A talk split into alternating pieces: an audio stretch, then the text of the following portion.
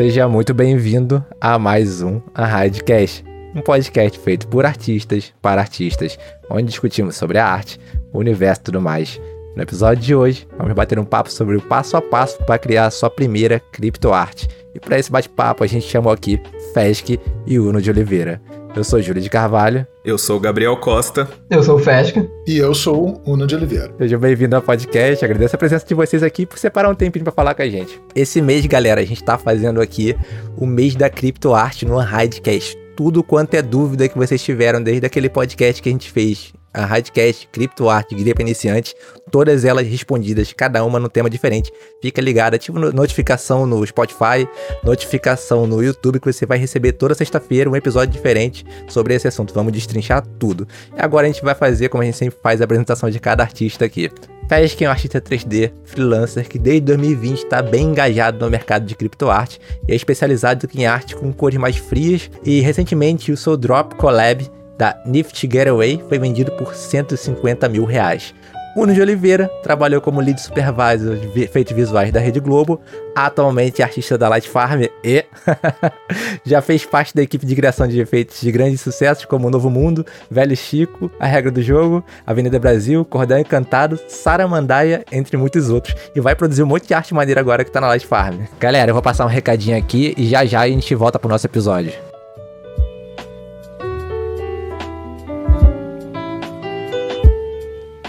Galera, sabe quem tá fazendo aniversário agora em maio? Isso mesmo, é a gente aqui da Raid. Vai ter bolo, vai ter cupom, é aquela velha história. O aniversário é nosso, mas quem ganha o presente é você. Tá rolando a promoção no plano semestral e anual, usando o cupom NIVER30. E para fazer a festa no nosso aniversário, dia 13, vamos ter live de lançamento do nosso tão aguardado contas. Vocês vão descobrir o tema, os prêmios, as lives, tudo na quinta, dia 13 de maio, às 16 horas. Marca aí, vem comemorar com a gente no YouTube, no Facebook. É só marcar lá, agendar a notificação, botar no seu Google Agenda, faz igual a minha, eu coloco tudo no Google Agenda. e vocês vão descobrir tudo nesse dia, tudo que tá marcado pra gente fazer nessas campanhas que vão aparecer aí pra gente. Então bora lá pro nosso episódio. Espero que vocês gostem.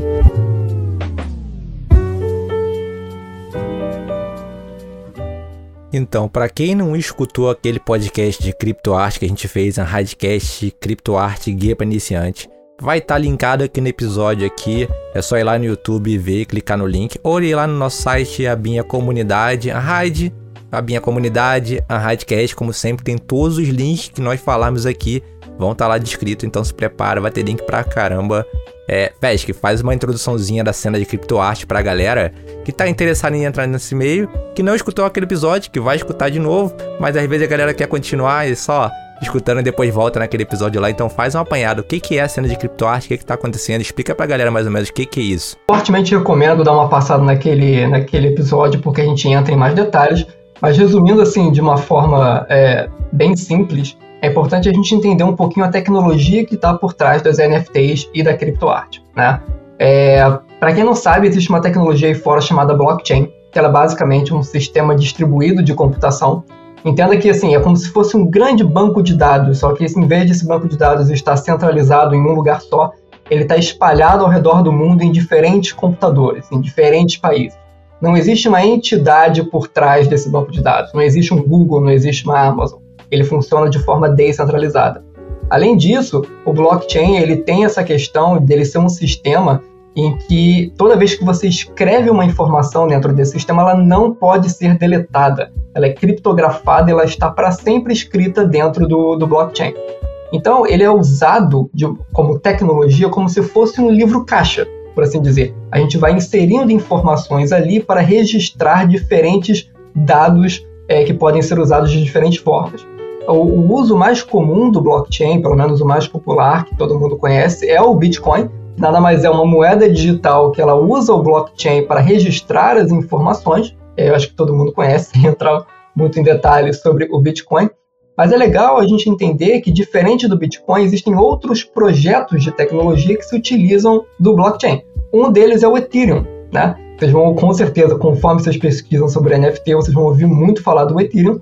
É, ele é um também é considerado uma moeda digital, assim como o Bitcoin, mas o Ethereum ele tem o diferencial de usar a rede blockchain não só como um livro caixa, para armazenar as transações dessa moeda, mas o Ethereum ele tem uma coisa chamada smart contract, que é basicamente uma forma de você inserir informações, você inserir lógicas de programação dentro da rede blockchain. Então, o diferencial e o pulo do gato em termos de tecnologia é agora a gente consegue, de uma forma digital, imutável e segura, armazenar informações diversas é, de forma na internet, né, no blockchain. Daí surge o NFT, que nada mais são do que arquivos digitais que se utilizam desse smart contract na rede do Ethereum para poder gerar uma assinatura digital imutável para eles.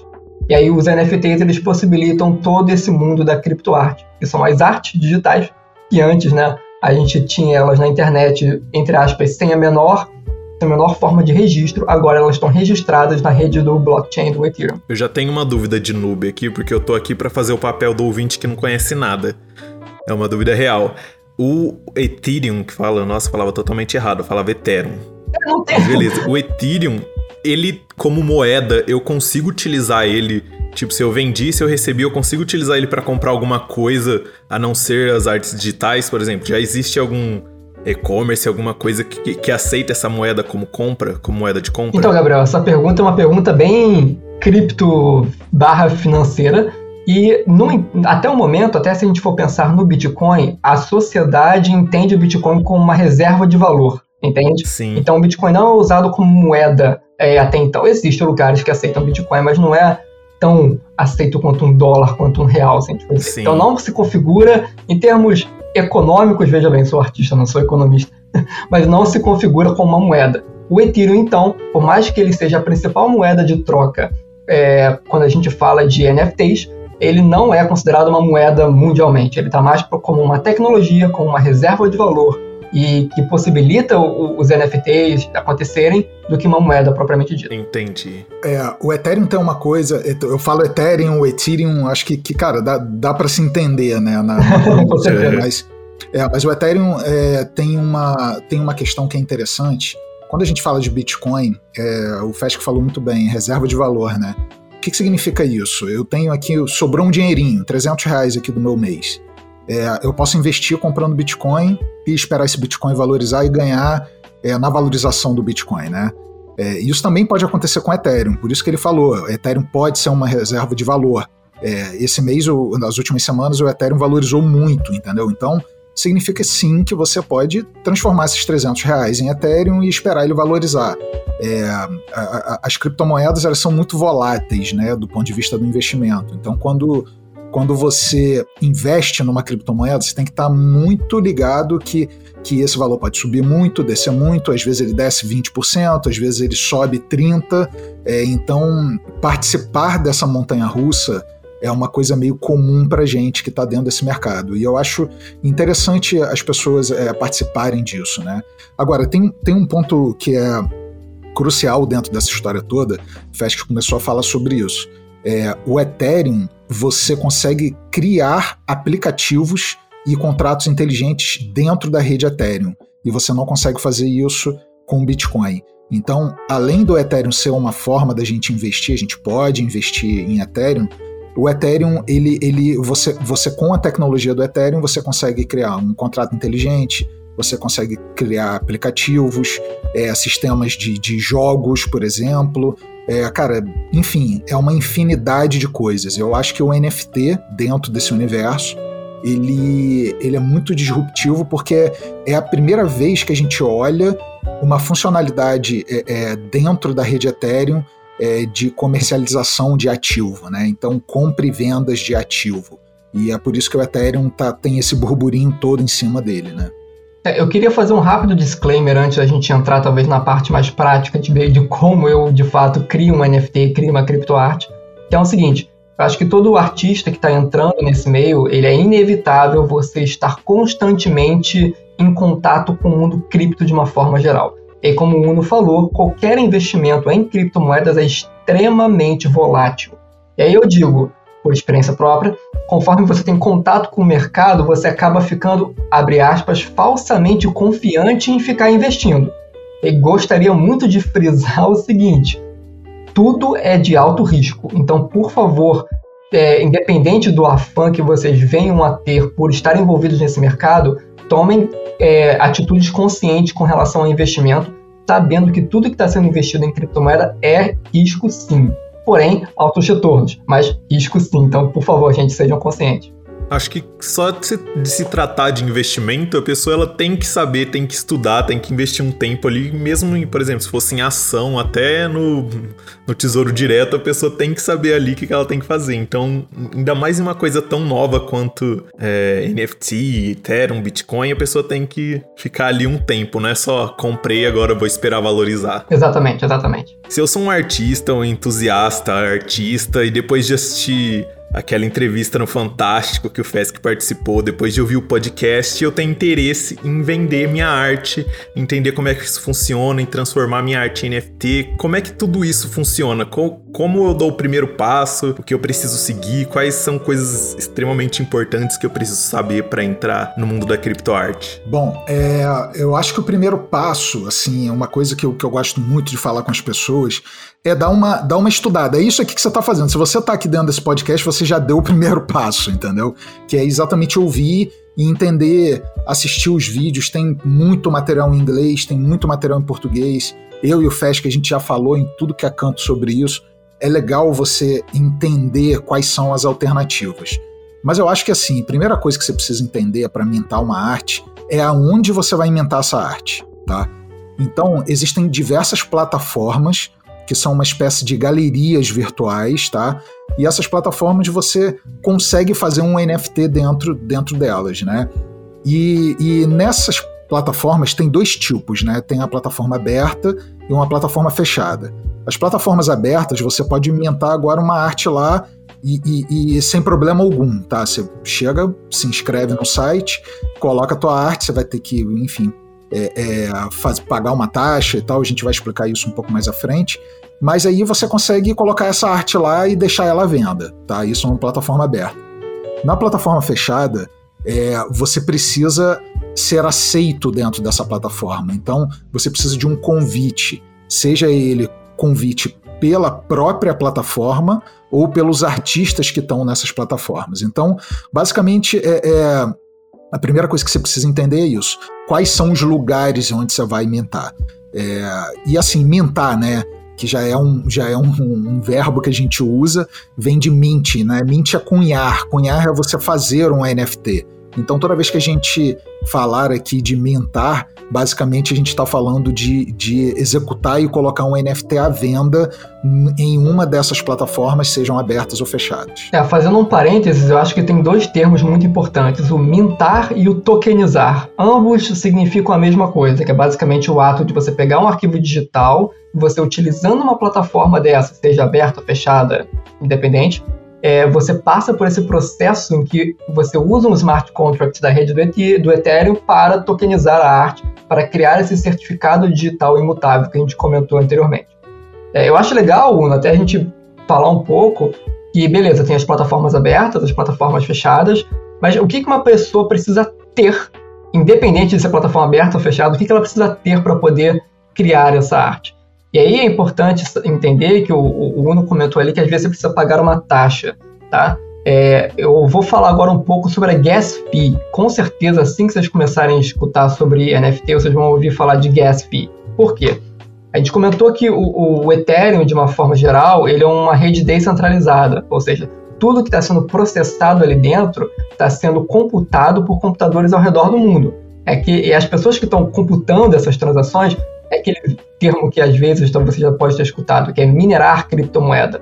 Então, qualquer coisa que você vai fazer em termos de mint, tokenizar uma arte, enviar uma arte de pessoa a pessoa, ou seja, operações que vão rodar dentro dessa rede, você precisa pagar uma taxa. Então, sabendo disso, beleza, como é que eu, eu pago essa taxa? Essa taxa ela vai ser paga em Ethereum. Daí a importância de você, antes mesmo de fazer o processo de mintagem de uma arte, você abrir uma conta numa corretora brasileira para que você possa adquirir um pouco de Ethereum antes mesmo de você fazer o processo, porque é inevitável, você vai precisar dele. Uhum. Olha, já, já me veio dúvidas de noob, acho que as mesmas dúvidas que as pessoas que estão ouvindo vai ter é que eu tô tendo. Então, pra, eu não me aprofundei muito antes, eu sempre acompanhei meio por cima assim, então para eu transformar minha arte em um NFT para eu conseguir fazer ela virar um token é no próprio site que eu vou vender. Eu achei que era tipo, sei lá, que existia um outro caminho que aí eu só colocava, sei lá, alguma outra informação no site de venda, então é no próprio site da venda que ela vai se transformar em um token, em um ter uma uma tag nela que vai fazer ela ser única, é no próprio site da venda. É, eu, eu acho assim, é, é a gente precisa ter. Tem, tem vários conceitos né, que vêm antes da gente colocar uma arte para vender. Então eu acho que assim, o primeiro conceito que a gente falou é de mint, né? O que, que significa mintar uma arte? Isso. Mintar uma arte é, é exatamente isso, é você fazer um NFT, tá? E colocar ele à venda. É isso. Uhum. Para a gente fazer um NFT, a gente precisa de algumas coisas. Eu acho que a primeira coisa que a gente precisa é ter Ethereum, entendeu? E, e, e eu tô falando aqui uma coisa, eu tô falando somente da plataforma Ethereum, tá? A gente pode mintar uhum. uma arte na plataforma, é, na blockchain do Tesos, é, agora é possível fazer, é, uma, é, fazer um NFT na blockchain da Binance, é, comprando BNB. Então, assim, existem diversas blockchains, tá? A gente está aqui falando especificamente do blockchain Ethereum e como fazer mints dentro dessa blockchain, tá? Só para fazer um recorte assim e ter esse, hum, isso bem claro. Sim, perfeito. É, então, para responder a pergunta do Gabriel, é, sim, as plataformas elas estão aí como um intermediário que vai te possibilitar fazer o processo de tokenização. E assim, adiantando um pouco, é como se fosse fazer o upload de uma imagem para o Instagram. A diferença é que você vai estar tá interagindo com a sua carteira de criptomoeda ali para você poder gerar esse contrato é, é, bem intuitivo assim, o, o, processo de mint. Só que existem algumas coisas que você precisa ter ideia e entender antes, que é o que a gente está tratando um pouco aqui, a questão de você, no caso do blockchain do Ethereum, você precisar de Ethereum para poder pagar essa gas fee, que é essa taxa de transação, é, e outras coisas que a gente vai entrar um pouquinho mais em detalhe, como você, além de ter uma conta numa corretora, você ter o que a gente chama de MetaMask, tá? É uma carteira que ela vai estar, tá, ela reside no seu browser, seja ele Chrome ou seja ele Safari, Mozilla, o que você use. É uma carteira que ela é chamada de Web3. Ela é uma carteira que ela interage diretamente com o site. Então entenda que assim, você vai ter uma conta numa corretora brasileira para você poder adquirir a, o Ethereum, no caso, a gente está falando da, do blockchain do Ethereum, e você vai ter a MetaMask, que é uma outra carteira, uma segunda carteira, que é que vai interagir diretamente com o site para você poder fazer a criação desses NFTs. Então é importante anotar isso. Você vai precisar, entre aspas, sugestão do FEDIC, que você tenha, além da MetaMask que interage com o site, você tenha uma conta numa corretora também para você poder adquirir os Ethereum. Bom, então agora que a gente já entendeu que tudo isso gira em torno do Ethereum, de blockchain, como eu faço para ter o dinheiro na corretora? Como é que eu pesquiso sobre corretoras, quais corretoras são mais conhecidas, são mais indicadas, o que procurar, o que não procurar numa corretora na hora de transformar minha arte em NFT. É, tem uma coisa que muito se fala sobre isso, sobre segurança, né, de corretoras, exchanges, né, é, e, e um, um, senso comum dentro desse universo, né, de, de criptomoedas é usar as maiores corretoras, porque as maiores corretoras têm os maiores sistemas de segurança, entendeu? Então, quando você usa uma Binance ou usa um mercado Bitcoin, esses, esses grandes né, têm sistemas muito, muito bons de segurança e, e deixa você mais à vontade para colocar teu dinheiro ali. Então, é, eu já usei outras, como a Nova Dax, é, que é brasileira também. É, Coinbase não tem no Brasil, mas é uma corretora internacional muito famosa também. Então, assim, eu acho que se, se atentar as grandes corretoras é, é, é, a melhor forma da gente ter mais segurança nesse processo. Então, uma vez que você entra numa corretora, é, você vai colocar lá teus dados, CPF, enfim, nome. É, você precisa tirar uma foto de um documento, mandar para a corretora para ela saber que é você, né? E você faz um Pix, né? No caso da Binance agora é, é assim. Você faz um Pix para a Binance e teu dinheiro entra, sai do teu banco, né, pessoal, e entra na corretora. É, uma vez que o teu dinheiro tá dentro da corretora, você vai ver lá, é real, né? É o que eles chamam de fiat. Fiat é, o, é, o, é, é a moeda corrente do, do, do, país que você reside. Então, é, eu tenho lá os meus reais. Vamos supor que eu botei 300 reais. É, e aí eu tenho que comprar, desses 300 reais, eu tenho que comprar Ethereum, né? Que no, no nosso caso aqui é o que a gente vai, vai trans, transacionar, né? Então, cara, você faz uma compra de, um, de, de, de 300 reais em Ethereum e tem uma pequena taxa, tá, de que é uma taxa de conversão, né, da tua moeda real, da tua fiat para o Ethereum. Então, é, basicamente é isso. Então, uma vez você com com Ethereum tudo certinho, você tá pronto para aí sim criar a tua MetaMask. Então, assim, é, é, é, isso, isso é uma pergunta muito comum para quem está começando. Assim, caramba, como que eu coloco Ethereum na MetaMask? Então, assim, primeira coisa, você precisa comprar Ethereum. Para você comprar Ethereum, você tem que comprar por uma corretora.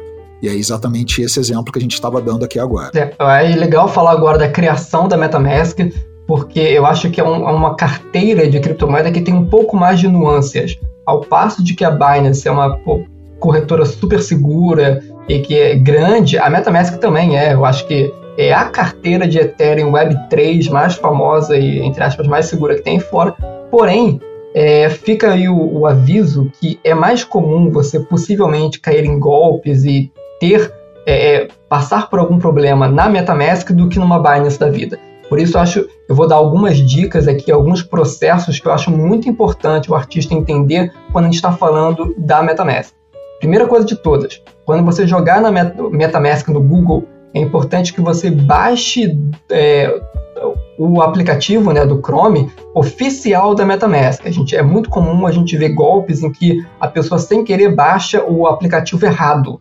E aí esse aplicativo errado é um aplicativo clonado, como se você botar o seu cartão de crédito numa maquininha clonada. Então, to baixem da metamask.io, que é o, se eu não me engano, é o domínio oficial da MetaMask. Uma vez baixado, você vai ver que você vai ter um símbolo de uma raposinha no canto superior direito do seu browser, né, do seu navegador de internet, que é o seu plugin da MetaMask. Primeira vez que você entra no plugin, ele vai te dar duas opções, de você importar uma carteira de criptomoeda ou criar uma nova. No caso, você vai criar uma nova carteira. Importante a gente entender o seguinte: essa carteira está sendo, entre aspas, criada dentro do blockchain e a MetaMask é só uma forma de você acessar. No processo de criação, ele vai te pedir duas coisas, tá? Ele vai te pedir para você criar uma senha, vai pedir para você anotar uma seed phrase. Essa seed phrase, ou frase semente, isso você tem que guardar isso com a tua vida e aí, guardar isso com a tua vida, eu digo o seguinte: a maneira mais segura de você guardar isso é em papel, de forma completamente física, tá? Por quê? Uma vez que uma pessoa tem acesso à sua seed phrase, que é um conjunto de 12 palavras, você não precisa da senha da pessoa para poder acessar a MetaMask. Então, assim, se eu pegar a seed phrase de alguém aqui agora, eu entro na carteira deles e tiro todos os fundos. Então é muito comum da gente escutar o fulaninho de tal deixou a senha da sua, a sua seed phrase no Dropbox, o Dropbox ele foi hackeado, pegaram a seed phrase e roubaram tudo que ele tinha.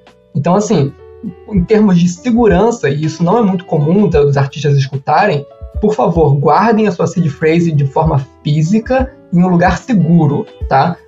Aí, enfim, você cria os seus próprios sisteminhas de segurança e não compartilhem com ninguém, tá? Só uma dúvida rapidinho. E essa, essa forma de segurança, ela funciona igual a do Bitcoin, que tipo, a gente sempre vê aquelas histórias, ah, tal pessoa perdeu a chave e tem não sei quantos milhões e, tipo, se tentar mais uma vez, perdeu tudo. Tipo assim, se você perder, não tem outra forma de você entrar e se você esqueceu sua senha, não existe outra forma ou isso é tipo para dar mais uma segurança, mas existem outras maneiras de você acabar acessando a sua carteira? Não, não existem outras maneiras. Esse é o negócio do da, do blockchain e das finanças descentralizadas. Não existe uma entidade por trás. O blockchain, a tecnologia blockchain, não está ligando se você tem a senha ou se você não tem.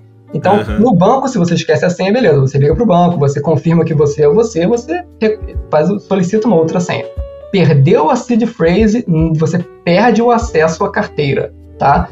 E aí o negócio é o seguinte, para o artista isso tem um peso maior, porque entenda que para um cara de finanças a carteira ela serve simplesmente para armazenar os fundos, tá? Para o artista de criptoarte, isso estou falando do Ethereum e de outras blockchains também, o que define a sua assinatura como artista é o endereço da sua carteira da MetaMask. Então, se você perde o acesso àquele endereço, se aquele endereço é comprometido e hackeado de alguma forma, você não só está perdendo o acesso e o dinheiro que tem ali dentro, mas você está perdendo a sua assinatura como artista. E aí, meu filho, ao longo prazo, isso é extremamente prejudicial. Porque no blockchain você, vai, você óbvio, vai ter que criar outra carteira você vai ter que tokenizar suas artes com outra carteira. mas no histórico do infinito do blockchain, meio que vão ter dois endereços linkados ao mesmo artista. E isso, sabe-se lá, daqui a 10 anos vai ser algo bem visto, mal visto. No, na, no consenso atual, um artista deve ter apenas um endereço linkado ao seu nome. Então, eu acho que o artista tem essa pressão adicional de cuidar da, da, da seed phrase com mais carinho, porque você pode perder a tua assinatura também. É, então só para ver se eu conseguir amarrar aqui como ouvinte desse podcast, se eu sou um artista, tenho interesse, então eu preciso pegar a minha arte, preciso abrir uma conta numa corretora na Binance, que ela vai transformar o dinheiro que eu aplicar em Ethereum, e aí eu vou usar o MetaMask para eu fazer, sei lá, aplicações em sites de galeria, que aí o MetaMask ele vai servir para eu é, fazer esse, o Ethereum rodar, ou eu comprar ou eu vender alguma coisa, é isso. E a corretora ela vai servir para troca de dinheiro, como uma corretora real, que vai trocar, sei lá, dólar, alguma coisa do tipo, é isso. É, tem, tem, assim, simplificando muito a história. É, simplificando é, muito. Assim. Vamos lá, vamos lá. Simplificando a história. Você precisa mandar o dinheiro do, da tua conta bancária Sim, no Brasil. Pra corretora. Primeiro para a corretora. Da corretora, você vai transformar real em Ethereum. Sim. Depois você vai fazer uma transferência do Ethereum da tua corretora para o teu endereço da MetaMask. Sim, tá? é isso. Então são, são, são, são esses são os processos. Tá? Uhum. Uma vez que o dinheiro está dentro da tua MetaMask, aí você está pronto para linkar a tua MetaMask no site. Ah, entendi. É, então, assim, o que, que acontece? Quando você, quando você faz a MetaMask, que é isso agora que o Fesk explicou, é, você tem um, um número esse número é como se fosse o teu, o teu código, sabe? O teu código ali é, é, o, é o teu, entre aspas, CPF. Seu tá? Pix pessoal ali. Exatamente, é o teu número que é o teu registro, entendeu? Aquilo uhum. ali é, é o número que você vai fazer todas as transações. É, para você jogar o dinheiro da exchange, da corretora, para a tua MetaMask, você vai fazer uma transferência para esse número da MetaMask, entendeu? Uhum. E aí, uma vez que você fez isso, cara, beleza, tá valendo, teu dinheiro já tá lá dentro da MetaMask, e aí agora você pode começar a linkar a tua MetaMask nas, nos sites, né, nas plataformas. Tem uma coisa muito importante é, que o Fesc estava até sugerindo aqui, é, da gente falar da, da, da questão da segurança. É bom você ter uma carteira MetaMask para você fazer todas as suas operações tá, de, dentro dessas plataformas, porque esse, de certa forma, esse, esse número ele fica visível, né? Todo mundo sabe, né? O que, que o, o qual é esse número e o que está acontecendo ali. E é importante também você ter outras carteiras ou mais uma carteira MetaMask, mais um, mais um número Ethereum para você ter como segurança, entendeu? Você, ah, vendi uma arte por um Ethereum. Não faz muito sentido você ter um Ethereum dentro da tua carteira é, que você opera nos sites de criptoarte, entendeu? Então, assim, ah, o, que, o que faz sentido é você ter o básico ali para poder gastar com gás, né? O gás é o. É, o, é, o, é a taxa, né? A taxa, taxa de, de transação. Uhum. Então, ganhou um dinheiro, vendeu a arte e tal, não sei o quê joga para uma outra carteira, ou você pode voltar para exchange, ou você pode jogar para uma cold wallet Aqui eu vou falar rapidinho o conceito de Cold Wallet. Cold Wallet é uma carteira que não está na internet. É uma carteira física, como se fosse um pendrive, entendeu? Nossa. Você, você pode jogar o teu Ethereum para essa carteira e você guarda essa carteira dentro do teu cofre em casa, sei lá, ou na caixa de sapato, onde você achar melhor, entendeu? É, porque assim, é, é, o que, que acontece? Se você é, guarda todos os teus Ethereums em uma coisa só, é, a possibilidade de você ser hackeado ou você ter algum problema é, é enorme. Então, é, os especialistas em criptomoedas, a maioria deles fala sobre isso. Fala assim, cara, a melhor forma de você guardar criptomoeda é você diversificar. Então, cara, eu tenho, tenho uma parte na, na, na minha MetaMask que é onde eu opero. Eu tenho uma parte numa outra MetaMask, eu tenho uma parte na Cold Wallet e eu tenho uma parte numa exchange. Eu posso ter duas exchanges, entendeu? Então você diversificar isso é a melhor forma de você ter se, se, estar mais seguro, né? É, porque se tiver algum problema de, de, de hacker ou tal, é, vai ser em uma delas, entendeu? Eu acho que dificilmente vai ser em várias, entendeu? Então, até esse conceito da descentralização vale a pena nesse momento, entendeu? Entendi. Nossa, tá fazendo todo, todo. Agora tá fazendo todo sentido na minha cabeça. então, assim, pra, pra de novo simplificar pra galera, essa MetaMask funciona, sei lá, como uma conta bancária. Você vai criar duas contas, uma para você fazer a movimentação e outra para você guardar o dinheiro. Porque essa que você vai fazer a movimentação, sei lá, se você tá em um site X e você usou essa carteira, esse número, alguém pode saber. E se esse site foi hackeado, alguma coisa, você pode correr um risco, então não é bom você deixar tudo nela. Cria uma outra uhum. conta, que é o MetaMask, ou se não, volta para a corretora.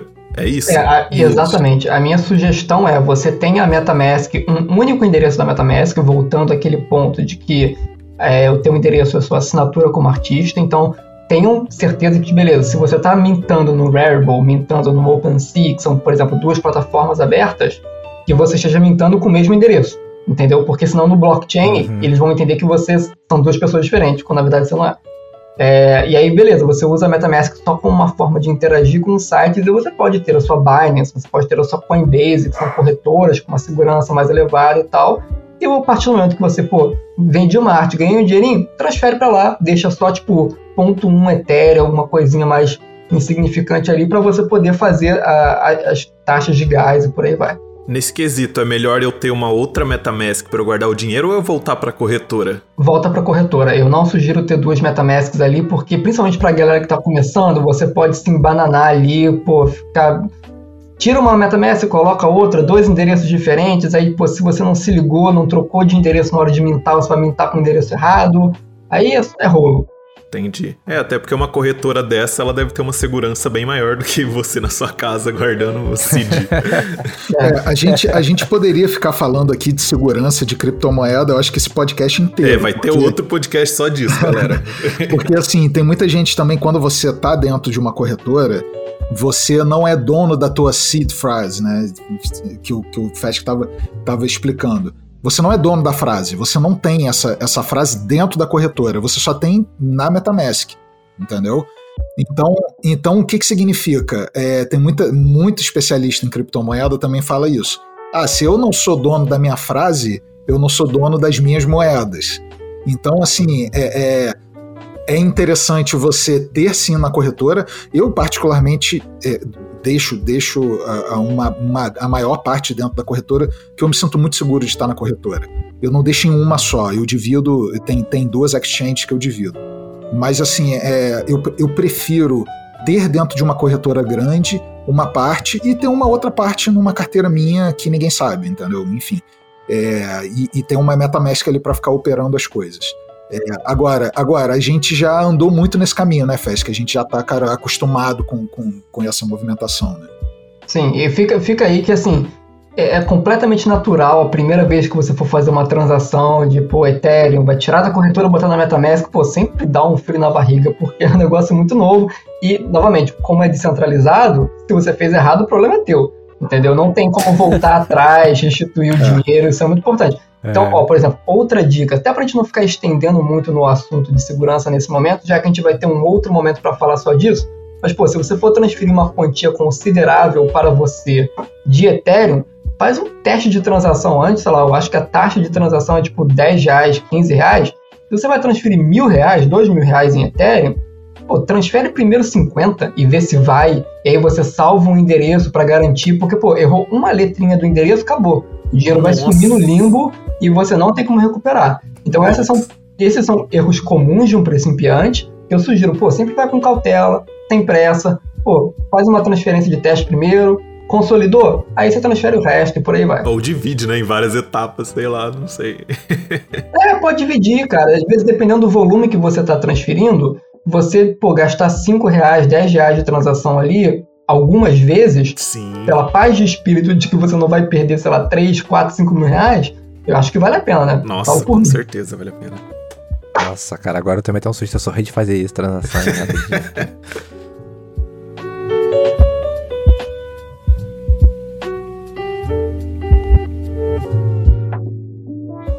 É, a gente tá falando aqui da parte de segurança, a gente vai ter um podcast só sobre isso é, mais pra frente. E eu quero saber como a gente faz o CryptoArt, a gente faz o NFT da, de uma arte. Eu tenho uma arte no HD e como eu faço isso virar um NFT?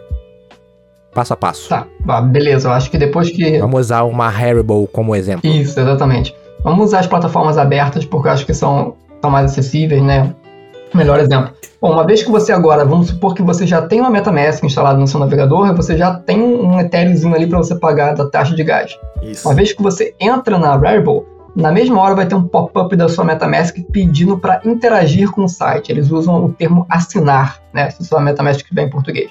A partir do momento que você assina, beleza. O que vai acontecer? A Rarible vai ter acesso ao teu endereço, ela vai ver qual é o teu nome, qual é o número do teu endereço, e você meio que vai fazer o login. Você vai perceber que em todos esses sites como Rarible, OpenSea, não tem um login clássico de você fazer um login no Google com usuário e senha o teu login é a sua MetaMask. Toda vez que você entrar no site, ele vai dar um pop-up, você clica em assinar, pronto, você já está logado com aquele teu endereço. Entende? Novamente, por isso a importância da segurança. Perdeu o MetaMask, você perde o login em todo o site. Né? É, beleza, tá logado ali, o processo de você mintar uma arte ou tokenizar uma arte é muito simples, tá? Você vai fazer como se fosse o upload, você vai preencher um título, você vai preencher a descrição, você vai fazer o upload do seu arquivo, na Rarible, por exemplo, você tem a opção de selecionar é, um unlockable content, que é tipo assim, um, um, desbloqueável. Então, a pessoa que compra o seu NFT pode ter acesso a um link oculto. E aí você pode brincar com isso de forma criativa. Em, você vende uma arte 3D e o link oculto é um Dropbox para o modelo 3D que a pessoa pode imprimir em impressão 3D, por exemplo. Né? Maneiro. Então você pode colocar esse desbloqueável Nossa, aí também. É maneiro. Uma coisa que aí é, vale a pena a pessoa olhar com calma é o formato de venda. Isso também é definido no momento da mintagem. Ela pode listar por um valor específico, tá? Assim, existem inúmeros formatos de venda, vou citar, sei lá, dois ou três. Ela pode listar por um valor específico, ou seja, a pessoa viu ali, clicou, comprou, ela pode fazer um bid aberta, ou seja, as pessoas vão dando lance, vão dando bids ali, e aí cabe a você como artista aceitar, né? Ou você pode fazer, eu acho que um reserve price, que é o preço de reserva. Ah, beleza, quando chegar em um Ethereum ali, é, o, o, vai entrar num leilão de 24 horas e depois de 24 horas automaticamente a maior lance é aceito. Existem várias formas de brincar, tá? E aí é importante, além da forma da venda, existe o um número de edições. A Rarible é, permite a você mintar diferentes, é, diferentes números de edição. E aí, isso se assemelha um pouco à triagem, né? Quando você pensa em arte clássica é, de museu. Você pode ter uma, um único arquivo de PNG linkado a 10 tokens na rede de blockchain diferentes. Então, é como se tivessem 10 unidades daquele PNG, por assim dizer. E aí você pode mintar uma arte única, uma arte com 3 unidades, com 5 unidades, com 10 unidades. E é óbvio, isso tem diferentes valores no mercado, tem diferentes percepções no mercado. Aí já é uma parte mais teórica, mais cultural e diferente, mas no, no estratégia, frio, né? É, estratégia. No frio, no frio é um processo super simples de você escrever o título, descrição, upload do arquivo, definir qual é o formato de venda, o número de edições, clicou em mintar, vai ter outro pop-up da MetaMask ali para você pagar o gás, tá? Vale a ressalva de que Novamente, como o gás é um valor pago às pessoas que estão minerando a criptomoeda, é importante entender que isso depende da demanda da rede. Então é que nem pegar Uber. Todo mundo que já tentou pegar Uber na saída de evento sabe que é muito mais caro, né? Uhum. Porque a demanda é maior do que a oferta. Se você está tentando mintar uma arte num horário de pico dos traders de criptomoeda, você vai pagar um valor mais caro, entendeu? Se você tentar mintar, sei lá, 6 da manhã de um domingo, o valor tende a ser mais barato porque tem menos pessoas trafegando na rede, por aí vai. Então compensa eu esperar o horário que tá todo mundo colocando é o melhor, é o melhor horário, sei lá, para venda ou porque tá todo mundo acessando, ou esse negócio do horário que eu tô upando, falar assim, upando a arte lá, não interfere em nada. É, isso é um pouco chato, né? Porque às vezes o melhor horário de mintar não coincide com o melhor horário de vender, tá? Então, assim, mintar às 6 horas da manhã de um domingo, você está mintando porque tem pouca gente online. Mas aí pouca gente online é ruim de vender. É um trade-off que você tem que fazer ali, né? É, e aí, não, é, às vezes, não é só o horário, às vezes o, o, o aquecimento do mercado é, é, é melhor também. Então, se o Ethereum está subindo muito rápido, descendo muito rápido, é porque tem muitas transações na rede. Por consequência, o gás está alto. Quando o Ethereum lateraliza, isso aí já é um termo de criptoeconomia, mas quando ele está com pouca movimentação, as taxas de gás normalmente estão mais baixas. E por aí vai. Uh, mas assim, se eu. Independente se eu coloquei arte lá num domingo, seis da manhã, que tem pouca gente. Mas ela vai continuar lá até o mesmo horário, até vender, não é? Exatamente. Não seria assim? Exatamente. Fica lá para sempre. Ah, então não tem um lado muito negativo em esperar ficar mais barato o gás para colocar arte à venda. Eu acho que depende, né, Fest? Que depende um pouco, porque, por exemplo, quando você coloca uma arte no, no Haribo, se você for verificado, né, se você já tiver colocando artes ali, Sim. essa arte tua ela vai para a homepage, né?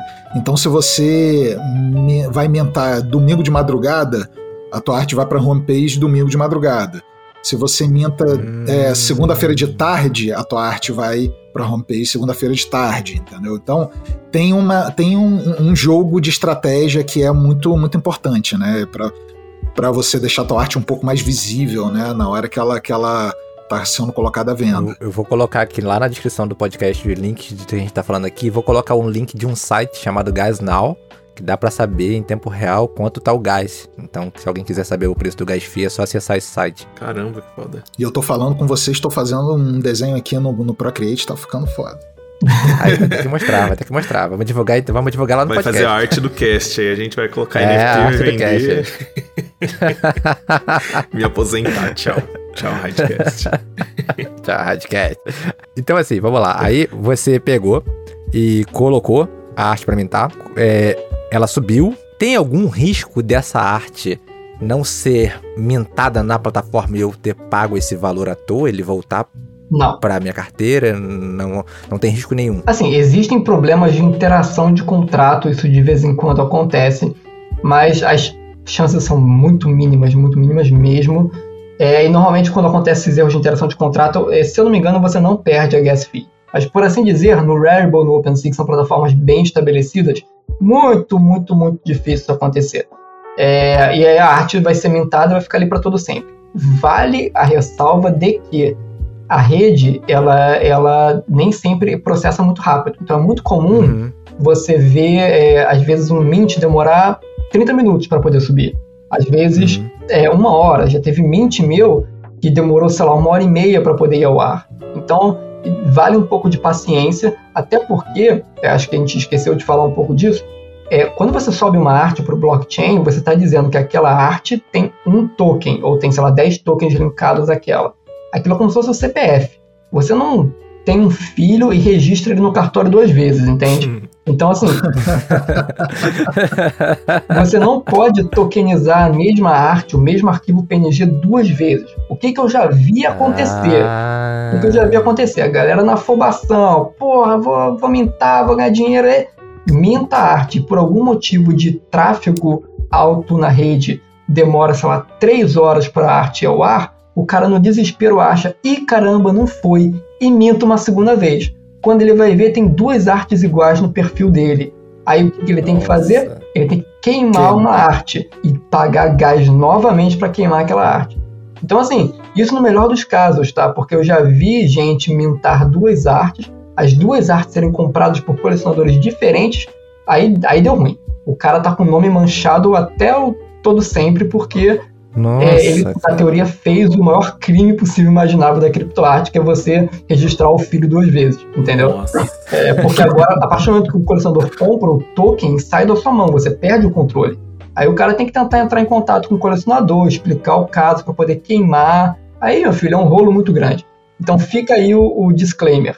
Não pode mintar duas vezes e demora um pouco, então tenha paciência. Mas assim, esse queimar não é tipo, ela não some da blockchain, ela só some do, do site lá, a mostra para venda, né? Porque não é aquele negócio de tipo, não dá para pagar, não dá para fazer nada no blockchain, ou ela realmente apaga, some para sempre? Não, não, não, exatamente. Isso foi uma ótima pergunta que muita gente não entende. É, tudo que é escrito no blockchain tá lá para sempre, tá? Então, quando você queima um token, basicamente você está dizendo o seguinte: beleza, eu, eu tokenizei uma arte, Agora eu não quero mais que ela esteja disponível. Você vai escrever no cartório dela, no, no, no certificado dela, assim, não está disponível, esse token não serve para nada, entre aspas, tá? Uhum, Mas ela uhum. continua lá. No momento que você faz a queima, a sua arte é direcionada para um endereço específico de queima. Se você pegar esse endereço específico e colocar no, no, no Etherscan, você consegue ver todas as artes que foram queimadas na história da, da plataforma, entendeu? Que maneiro. É, isso é muito legal até. Eu, eu acho engraçado até você olhar, porque tem vários erros de digitação, sabe qual é? A galera mintando arte escrito teste no título, sabe qual é? Nossa! É, então fica aí o, o disclaimer, né? De que, poxa, mesmo que você queime, vai estar para sempre no blockchain a gente entende, é compreensível do mercado que erros acontecem, então ninguém vai te criticar porque você queimou uma arte, mas bom saber, né? O, o queimar, no caso, é invalidar qualquer outra operação com aquele NFT. Isso. No caso, ninguém pode comprar, ninguém pode vender. Isso, exatamente. Invalidar nesse site, né? Porque se fosse em outro caso, eu poderia utilizar, né? Não, uma vez que você invalida, você meio que joga a arte para um endereço nulo. Não é nulo, né? Mas para um endereço que ninguém tem acesso. Então o negócio vai ficar lá pro limbo para sempre. Ah, entendi. Mas ela continua existindo. Uma dúvida que eu tenho, e se não tiver Ethereum suficiente para cobrir o gas fee no meio da hora que eu tô mintando, o que acontece? Aí vai, vai aparecer um erro na sua MetaMask que você não vai conseguir mintar. Ah, entendi, Ele não deixa, entendi. ele não deixa completar, entendeu? Isso, você sabe que isso é uma coisa bem comum de acontecer. Às vezes as pessoas me mandam mensagem falando isso, falando, ah, eu eu fui, fui mintar agora uma arte aqui e, porra, tá dando erro e tal, não sei o que. Eu falei, cara, você tem dinheiro é, pra mintar arte? Tem dinheiro dentro da tua carteira? O cara fala, não, não tem suficiente. Eu falei, então, exatamente isso, entendeu? Você não tem Ethereum, você não vai conseguir. Você tem que pagar a taxa para fazer o contrato inteligente. É importante dizer, até fazer um parênteses aqui, que no momento, principalmente na rede do Ethereum, essa taxa é deveras cara, tá? Entenda que essa tecnologia ela é muito nova. Todo mundo que está entrando no mercado agora está, entre aspas, early adopter, né? Está adotando a tecnologia cedo. Por esse motivo, o preço que paga é, é grande. Conforme o, o, tempo passa, a tecnologia tem os seus updates e, e se torna mais escalável, a tendência é esse preço diminuir. No futuro, cara, tudo vai ser NFT na internet. Qualquer, eu imagino que no futuro qualquer, qualquer imagem subida para o Instagram vai ter um, um endereço por trás entende? Porque com certeza o Facebook não vai ficar atrás e vai ter o seu próprio blockchain. Mas entenda que no momento é chato porque é meio caro o gás, mas entenda também que você está no momento único da história da tecnologia que é cedo ainda. Então você meio que paga o preço por isso, por assim dizer. Tá vendo, ouvinte no Hidecast? É. Você vai ser pioneiro. Você vai estar desde o nascimento disso tudo, então aproveita. É. é. O o interessante disso é que a tecnologia, eu percebo, a gente fez um podcast tem dois, três meses, e ela muda o tempo todo. Ela avança, as coisas acontecem muito rápido nesse, nesse meio de criptoarte. As coisas acontecem muito rápido. É, a gente, por, por exemplo, quando, quando a gente começou, uh, eu que eu conheci o FESC, eu comecei a ter contato com esse, com esse universo, Cara, foi ali em dezembro, sabe? Dezembro parece que foi uns cinco anos atrás. A gente tá em, é. a gente tá em maio e já aconteceu pois muita é. coisa. O mercado já esquentou, já esfriou, já esquentou, já esfriou de novo. Então, assim, é, é isso é uma coisa bem cíclica, né? A gente está indo para um, um, um caminho, né? Na verdade, a gente, como está começando, como essa, essa geração, a geração que está implementando isso tudo, somos os primeiros a fazer isso. Na verdade, a gente está desenhando, né? Como, como fazer, qual é a melhor forma de fazer. É, e é importante, né, experimentar, olhar as coisas e tal, e ver qual é a melhor forma de fazer. É, tocando no assunto que a gente está falando agora da tecnologia, tá, tá cedo ainda, é, quando você tenta entrar no mercado da, da criptoarte, você se depara com um mercado deveras competitivo e, poxa, é, tem muito trabalho de qualidade ali, tem, você vê muita gente já bem estabelecida. Isso aí só fazendo um parênteses, tá, gente? Às vezes pode ser um pouco desanimador, porque é difícil, não é fácil deixar claro que não é fácil ganhar dinheiro com criptoarte, por assim dizer. Você também está tentando se estabelecer no mercado e isso não acontece da noite para o dia. Mas entenda que mesmo sendo difícil, todo mundo que está nesse gap aí de meio de 2020 até final de 2021, princípio de 2022, acho que é um momento único na história para você poder fazer o teu nome. Então, mesmo que seja difícil, mesmo que seja um processo meio lento, você está na frente, cara, de muita gente que vai vir depois. Então, assim, não desanima sabe? Mete a cara mesmo, porque vale a pena. Eu tenho uma dúvida aqui, antes da gente partir pro próximo bloco, para as próximas perguntas. Acho que com tudo isso que a pessoa ouviu até agora aqui, ela consegue entender e consegue fazer isso acontecer, sabe? Ela vai conseguir criar conta na corretora, transferir pro MetaMask, upar no Wearable. Ela entendeu tudo isso. Assim, simplificando o máximo possível, o quanto seria necessário assim para a pessoa investir para falar, eu quero testar, quero estudar aqui, quero upar essa arte. Quanto mais ou menos que ela precisa, qual o comum do, dos preços assim de, de gás, como é que funciona, qual seria o mínimo que a, que a pessoa precisaria investir para colocar uma arte dela à venda? Olha, vou, vou te falar uma coisa. Eu, eu costumo dizer o seguinte: eu acho melhor a pessoa pensar num projeto, tá? Ah, quero, quero começar a entrar no universo da criptoarte. Legal. Uhum. Tem muita gente que está fazendo o seguinte: tá com uma arte lá e sai correndo. E quer ver se vende ou não vende. Sim, entendeu? é. Esse, é, esse é, é, o primeiro pensamento. Inclusive, o meu foi esse já também até o prear. Então, meu cara, eu acho que essa é a pior estratégia. Sim. Entendeu? Porque, porque cara, o que que acontece? Você, quando você vai, vai colocar uma arte lá, você, a gente falou aqui que tem a questão das taxas, as taxas são altas e tal. Então, cara, provavelmente você vai tacar uma imagem, vai sair correndo e ela vai ficar lá sem vender. O ideal, ideal que eu acho, e foi o que eu fiz, é você pensar numa coleção, pensar num projetinho. Cara, o que, que é a minha coleção? O que, que é o meu processo artístico? O que, qual, qual é a minha estética? O que, que eu quero passar? De que forma eu vou vender? Qual é a minha estratégia de venda? É, é muito comum a gente fazer um paralelo com o universo da, da música. Imagina um músico que ninguém conhece.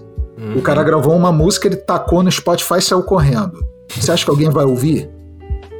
Ninguém Sim. Perfeito. Entendeu? Então, assim, é, é, é a mesma coisa, perfeito, sabe? Perfeita, perfeita. Então, assim, eu acho que, cara, qual, qual, que, qual que é a forma que eu entendo que seja a melhor forma da gente começar? Monta um projeto, entende o que, que você quer fazer. Ah, eu quero, quero colocar 10 artes. Tá, ok, legal. Você quer colocar 10 artes, vamos pensar de que forma você pode fazer isso, qual é a forma mais barata, onde que você quer fazer, então, o pr primeiro passo é entender o que, que você quer colocar, tá? É, vou falar como que eu comecei, assim, eu já expliquei já algumas vezes em lives e não sei o que, mas acho importante falar. Eu, eu pensei num projeto de 10 imagens e eu fiz uma conta do valor do gás na época, tá? E essa conta estava dando mais ou menos é, 0.5 Ethereum, que era meio Ethereum para colocar essas 10 artes. É, no início eu estava pensando em fazer isso no Haribo. No Haribo você, é, você paga cada arte que você coloca à venda, né? Então, é, cara, se a taxa tava na média, tava 0.05 e eu vou, ter, vou, vou, vou, vou precisar fazer 10 artes, então eu preciso de meio Ethereum, eu preciso de 0.5 Ethereum. E assim eu fui. Eu peguei uma grana, é, juntei e tal, não sei o que. Eu falei, cara, essa grana aqui vai ser investimento. 0.5 Ethereum. Na época, 0.5 Ethereum estava em torno de uh, ah, 3.500 reais, eu acho. Hoje já é o dobro. Hoje são 7 mil reais de investimento, tá? E eu tô falando de investimento. Isso, isso aqui que eu tô colocando para vocês é investimento. É, esse investimento que eu fiz de 3.500 reais, eu, eu descobri, eu, eu comprei Ethereum, coloquei na minha MetaMask, e aí eu comecei a estudar. A minha ideia inicial era ir para o Haribo. Quando eu descobri que o OpenSea dava a, a, possibilidade de eu fazer uma coleção, eu, eu pago essa coleção, né? Eu pago, sei lá, era 150 dólares, eu acho. Eu pagava 150 dólares, depois eu pagava o meu primeiro mint, e aí eu poderia colocar de graça dentro dessa coleção. Quando eu descobri isso, eu falei assim, cara, agora meu investimento inicial é bem menor. Então eu já não preciso mais dos meus 0.5 Ethereum. Então eu, eu fui por um caminho que, que, cara, que era muito mais barato. Então, assim, para todo mundo que está começando, eu, eu costumo dizer, falar isso. Falei, cara, você quer botar artes pontuais, artes pontuais você vai para o Haribo, entendeu? Ah, não, quero fazer uma coleção. Uma coleção, acho melhor você ir para o OpenSea. E desses 0.5 Ethereum, eu tô até hoje com eles dentro da minha carteira. E assim, eu em, em, em eu acho que em, em duas semanas eu já tirei o investimento e eu dobrei o investimento. Então eu, eu consegui muito rápido vender um Ethereum, sabe? dentro desse, de todo esse esquema de, de, de, da minha coleção lá dentro do OpenSea e tal. Então, eu sempre tento ficar com os meus pontos 5 dentro da carteira, que é um investimento inicial, e eu trabalho com eles até hoje.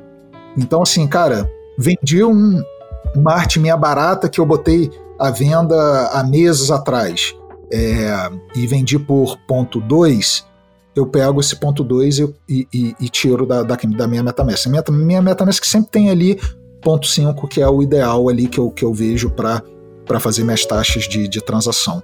Então, eu entendo, no meu ponto de vista, é, ponto 5 eu acho que é um investimento interessante para você começar a brincar, você começar a entender e, e, e fazer isso. Dá para fazer com menos? Dá, dá para fazer com menos. Tem opções de, de, de outras blockchains para fazer com menos? Tem outras opções. Agora, é, é, eu entendo que esse valor seja um valor interessante. É, eu gostaria muito de puxar um gancho do que você falou, de você se preparar antes de entrar no mercado. O que a gente vê muito é a galera entrando com o famoso FOMO, né? Fear of Missing Out. A galera vê o bagulho acontecendo, vou pular de cabeça, meu Deus. Então, calma. Quase falo, fiz isso. É, eu falo, não, cara, eu acho que o fato de você ter dado um passo atrás e, pô, tá trocando ideia com a gente, tá tendo mais calma, louvável. Eu acho que, assim, já é um puta sinal de que, pô, você tá indo pro caminho certo, sabe? Ao invés de simplesmente se jogar. Eu, eu tenho, eu, eu enxergo o valor de você, pô, se arriscar, mas eu acho que principalmente quando a gente fala do mercado da criptoarte, existe um pouco de reputação ali, por assim dizer. Sim. O seu nome como artista. Então é legal você tomar um pouco mais de, de cautela, sabe? E aí, o, puxando o, o gancho do, do Uno, né? Poxa, eu, antes, eu mintei minha primeira arte final de novembro. Eu comecei a tatear o mercado de criptoarte em agosto. Então eu fiquei assim uns bons meses só trocando ideia com os meus amigos que estavam começando a mintar. Pô, como é que, o que, que você acha disso? Quais são as boas práticas? Pô, você tem plataforma aberta, plataforma fechada. O que, que você, que sei lá, tá na Super Rare, acha que eu, que devo fazer? Troca ideia com a galera primeiro, tenta fazer um termômetro do mercado, entende, escuta. É, um passo muito difícil de se dar no meu ponto de vista, que é você, pô, entender que você não sabe nada e que você tem que passar um bom tempo escutando primeiro. Então, escuta, entende o mercado, beleza. Agora que eu já sei que existe a opção A, B e C, vou seguir pelo caminho C, ou vou seguir pelo caminho B. E aí você formula uma estratégia, como o Uno falou, e executa. Eu acho que isso é essencial. Uhum. Eu sou exemplo quase vivo aqui disso que vocês estão falando. Acho que quando eu conversava com o Júlio, quando meio que explodiu esse negócio de criptoarte e tal, e o Júlio conversava bastante sobre isso superficialmente também. E eu ficava, não, tô perdendo tempo, meu Deus, olha o que, tá acontecendo. Tem um cara, sei lá, vendendo é, uma arte com 3 pixels aqui colorido e tá ganhando mó grana. Aí vai eu lá criar conta. Se eu não me engano, eu cheguei a fazer minha MetaMask, pra você ver como, tipo, eu totalmente passei por isso. Eu nem sei onde tá essa chave. Eu anotei ela, eu não sei onde ela tá. Mas então, Gabriel, posso, posso te falar uma coisa? Isso é meio comum, cara. Ó, esse primeiro, esse primeiro contato e esse, prime, esse primeiro desespero em querer fazer é super comum, tá? Eu acho que todo mundo passa por isso. Eu quando, eu quando olhei e entendi o que o, o que estava se passando e tal, eu fiquei muito agoniado até conseguir mintar a primeira, sabe? Eu falei caramba, eu preciso fazer, eu preciso fazer Sim. e tal. Só que eu já vinha já de um processo de busca de tentar monetizar as minhas artes, entendeu? Eu já estava uhum. já buscando esse negócio. E quando eu descobri, era, era mais é, na, na intenção de testar o NFT e botar à venda. E, e entender o que, que era esse formato. É, ainda não tava esse hype de meme, não sei o que e tal. Ainda não era isso, era uma coisa bem, bem ali no começo. É, eu ainda não conhecia o FESC, não, assim, eu, eu, nenhum amigo meu falava sobre isso. Então eu falei, caramba, cara, o que, que tá rolando? Então eu preciso fazer, sabe? Então eu fui muito por esse caminho. É, que de certa forma é, um, é, é uma sorte, né? Porque eu, eu, eu fui exposto a isso antes da galera toda entrar. Então é, é, isso, isso é legal também, assim, de certa forma, colocar. Depois, depois que a galera começou, porra, todo mundo postar e vender e não sei o que, e vendendo pixel e tal. Aliás, vender um pixel a gente precisa de outro podcast para falar só, somente sobre isso. Sim, só sobre arte que, que rola. é, que aí a gente está aqui falando só sobre técnica e, e Sim, coisas para fazer um NFT. Passos. Exatamente. Sim. E eu acho que o pixel que o PAC vendeu vale cada dólar é, investido nele. Mas, enfim. Concordo plenamente. Né? Vale cada polegada. Vale, vale cada vale. polegada daquele pixel. A gente precisa vale. depois falar sobre Nossa, isso. Sério, mas... gente, precisa entender isso então. É, não, não. Tem que entender quem é o PAC para você falar do pixel dele. Não, dei um exemplo qualquer que veio na cabeça, eu nem sei do que se trata. É, então assim, é, é, eu acho, cara, que, que a galera fica numa, numa euforia, né, de inventar, de fazer, de ir atrás e tal. Eu acho que assim, é, é, é interessante, mas vamos com calma. A gente já passou de um cenário que é totalmente diferente do meu cenário quando eu entrei. A gente está uhum. num cenário que tem muita gente botando muita coisa. Eu acho que o que vale agora são os projetos mais bem resolvidos visualmente Isso. e conceitualmente. Então, não adianta uhum. muito é, é, você falar, ah, cara, vou jogar todo o meu HD de arte, vou mintar tudo. Cara, não adianta muito isso, sabe? Eu acho uhum. que, lógico, você pode até vender uma arte ou outra ali, mas eu acho que é uma coisa meio meio precipitada fazer isso. Falando assim das primeiras impressões do, do, meu primeira, da minha primeira experiência com isso tudo, foi meio que assim, eu entrei, comecei a olhar os sites assim, aí eu via coisas que tecnicamente falando, eu falava, não acredito que estão vendendo isso por esse valor. Aí, aí, meu primeiro. Aí reforçou mais ainda. Eu preciso entrar nisso de qualquer jeito e fui fazendo de qualquer jeito. Abrindo Metamask, não sei o que, não sei o que lá. Aí depois de um tempo eu comecei a perceber que, tipo, são basicamente três fatores, assim. De você ou fazer um projeto bem estruturado, porque é como se você, sei lá, fosse abrir um e-commerce. Você não vai vender com uma camisa branca, colocar no Mercado Livre e achar que vai vender um monte. Não vai. Ou seja, você ter um projeto bem estruturado, igual o Uno falou, ou você ser conhecido, você ter um nome, você ter uma importância de uma pessoa ter aquilo, porque, sei lá, uma pessoa ter um pixel vermelho do Bipo e ter um pixel vermelho do Gabriel, que não é ninguém, qual que ela vai comprar? Do Bipo, obviamente ou de você ter muita sorte e cair no gosto, sei lá, popular, assim, o que eu não arriscaria fazer. Sim. A gente, a gente começa a entrar num, num, num quesito é, relacionado à valorização da arte, o que, que é arte, o que, que é o artista, né? Sim, a gente é. começa a entrar muito nisso. Inclusive, cara, os memes, quando a gente fala em meme, ah, um meme a, a mídia gosta muito de colocar desse jeito, né? Ah, um meme foi vendido por não sei quantos milhões de dólares. Aí, cara, tá, legal, um meme foi vendido. Mas quem vendeu? Fui eu que vendi? Foi, Sim, cara, foi, foi você? Não foi. Dono. Foi o dono do meme, foi a pessoa que tá no meme. Então, é, e o meme. Achei fantástico isso. E sim, e o meme, eu, eu, eu, Cara, pra você ver como é, como é muito louco isso mesmo. E, e, eu, e eu sou apaixonado por arte, sempre fui por, exatamente por esses pontos. O meu primeiro contato com criptoarte também foi esse. Eu olhei e falei assim: caramba, isso aqui está sendo vendido por esse valor. todo mundo, todo mundo que encosta a primeira vez na criptoarte vai olhar, vai, ter essa reação. Sim.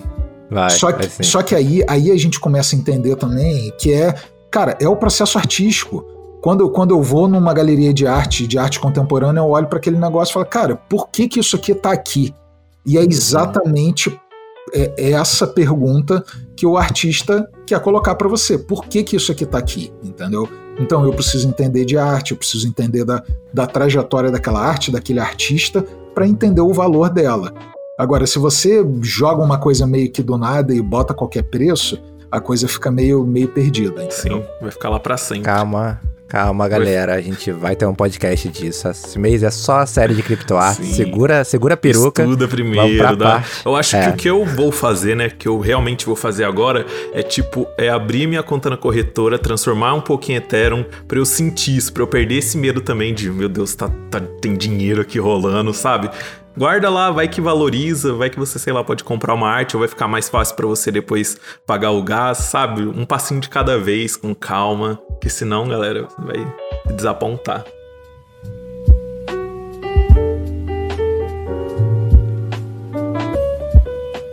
Vamos pro próximo bloco, vamos falar agora. Acabei de mintar, descobri que fiz a conta na corretora, acabei de mintar, fiz tudo, meu NFT tá lá. O que, que eu faço para vender? Bom, é, eu acho que falando de divulgação, eu acho que essa é a parte mais, talvez, complicada de, do mercado da criptoarte em si.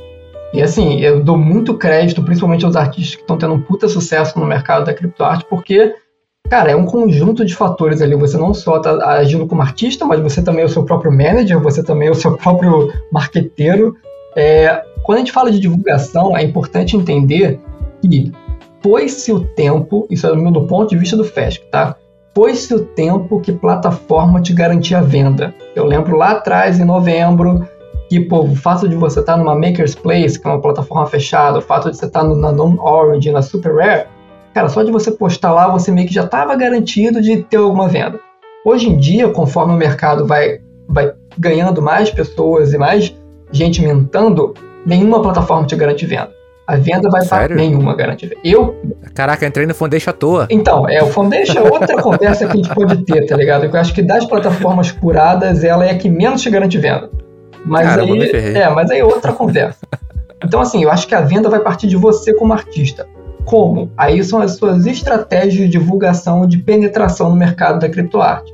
Quando eu comentei antes que é muito importante você parar para ouvir nesse processo de ouvir, de se informar sobre o mercado, eu acho extremamente válido você ter um Twitter, você ter ali é, a sua comunicação com outros artistas que estão no mercado. O Discord é excelente para você estar tá dentro de grupos, subcomunidades dentro do cenário da criptoarte. Às vezes você encontra a subcomunidade dos artistas 3D, que é a que eu estou mais inserido, ou a subcomunidade dos artistas de, de arte procedural. Cara, tem de tudo. E essas subcomunidades são muito importantes, não só para conhecimento, mas para divulgação também, porque o grupo te ajuda. Essa questão de, de venda e divulgação, primeiro é uma coisa muito pessoal, né? Uma, uma coisa legal dentro do, desse universo de criptoarte é você fazer a tua estratégia, né?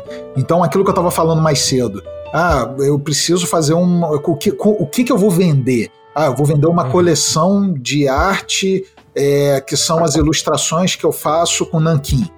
Beleza, eu vou fotografar essas ilustrações vou digitalizar e vou vender isso numa coleção dentro do OpenSea.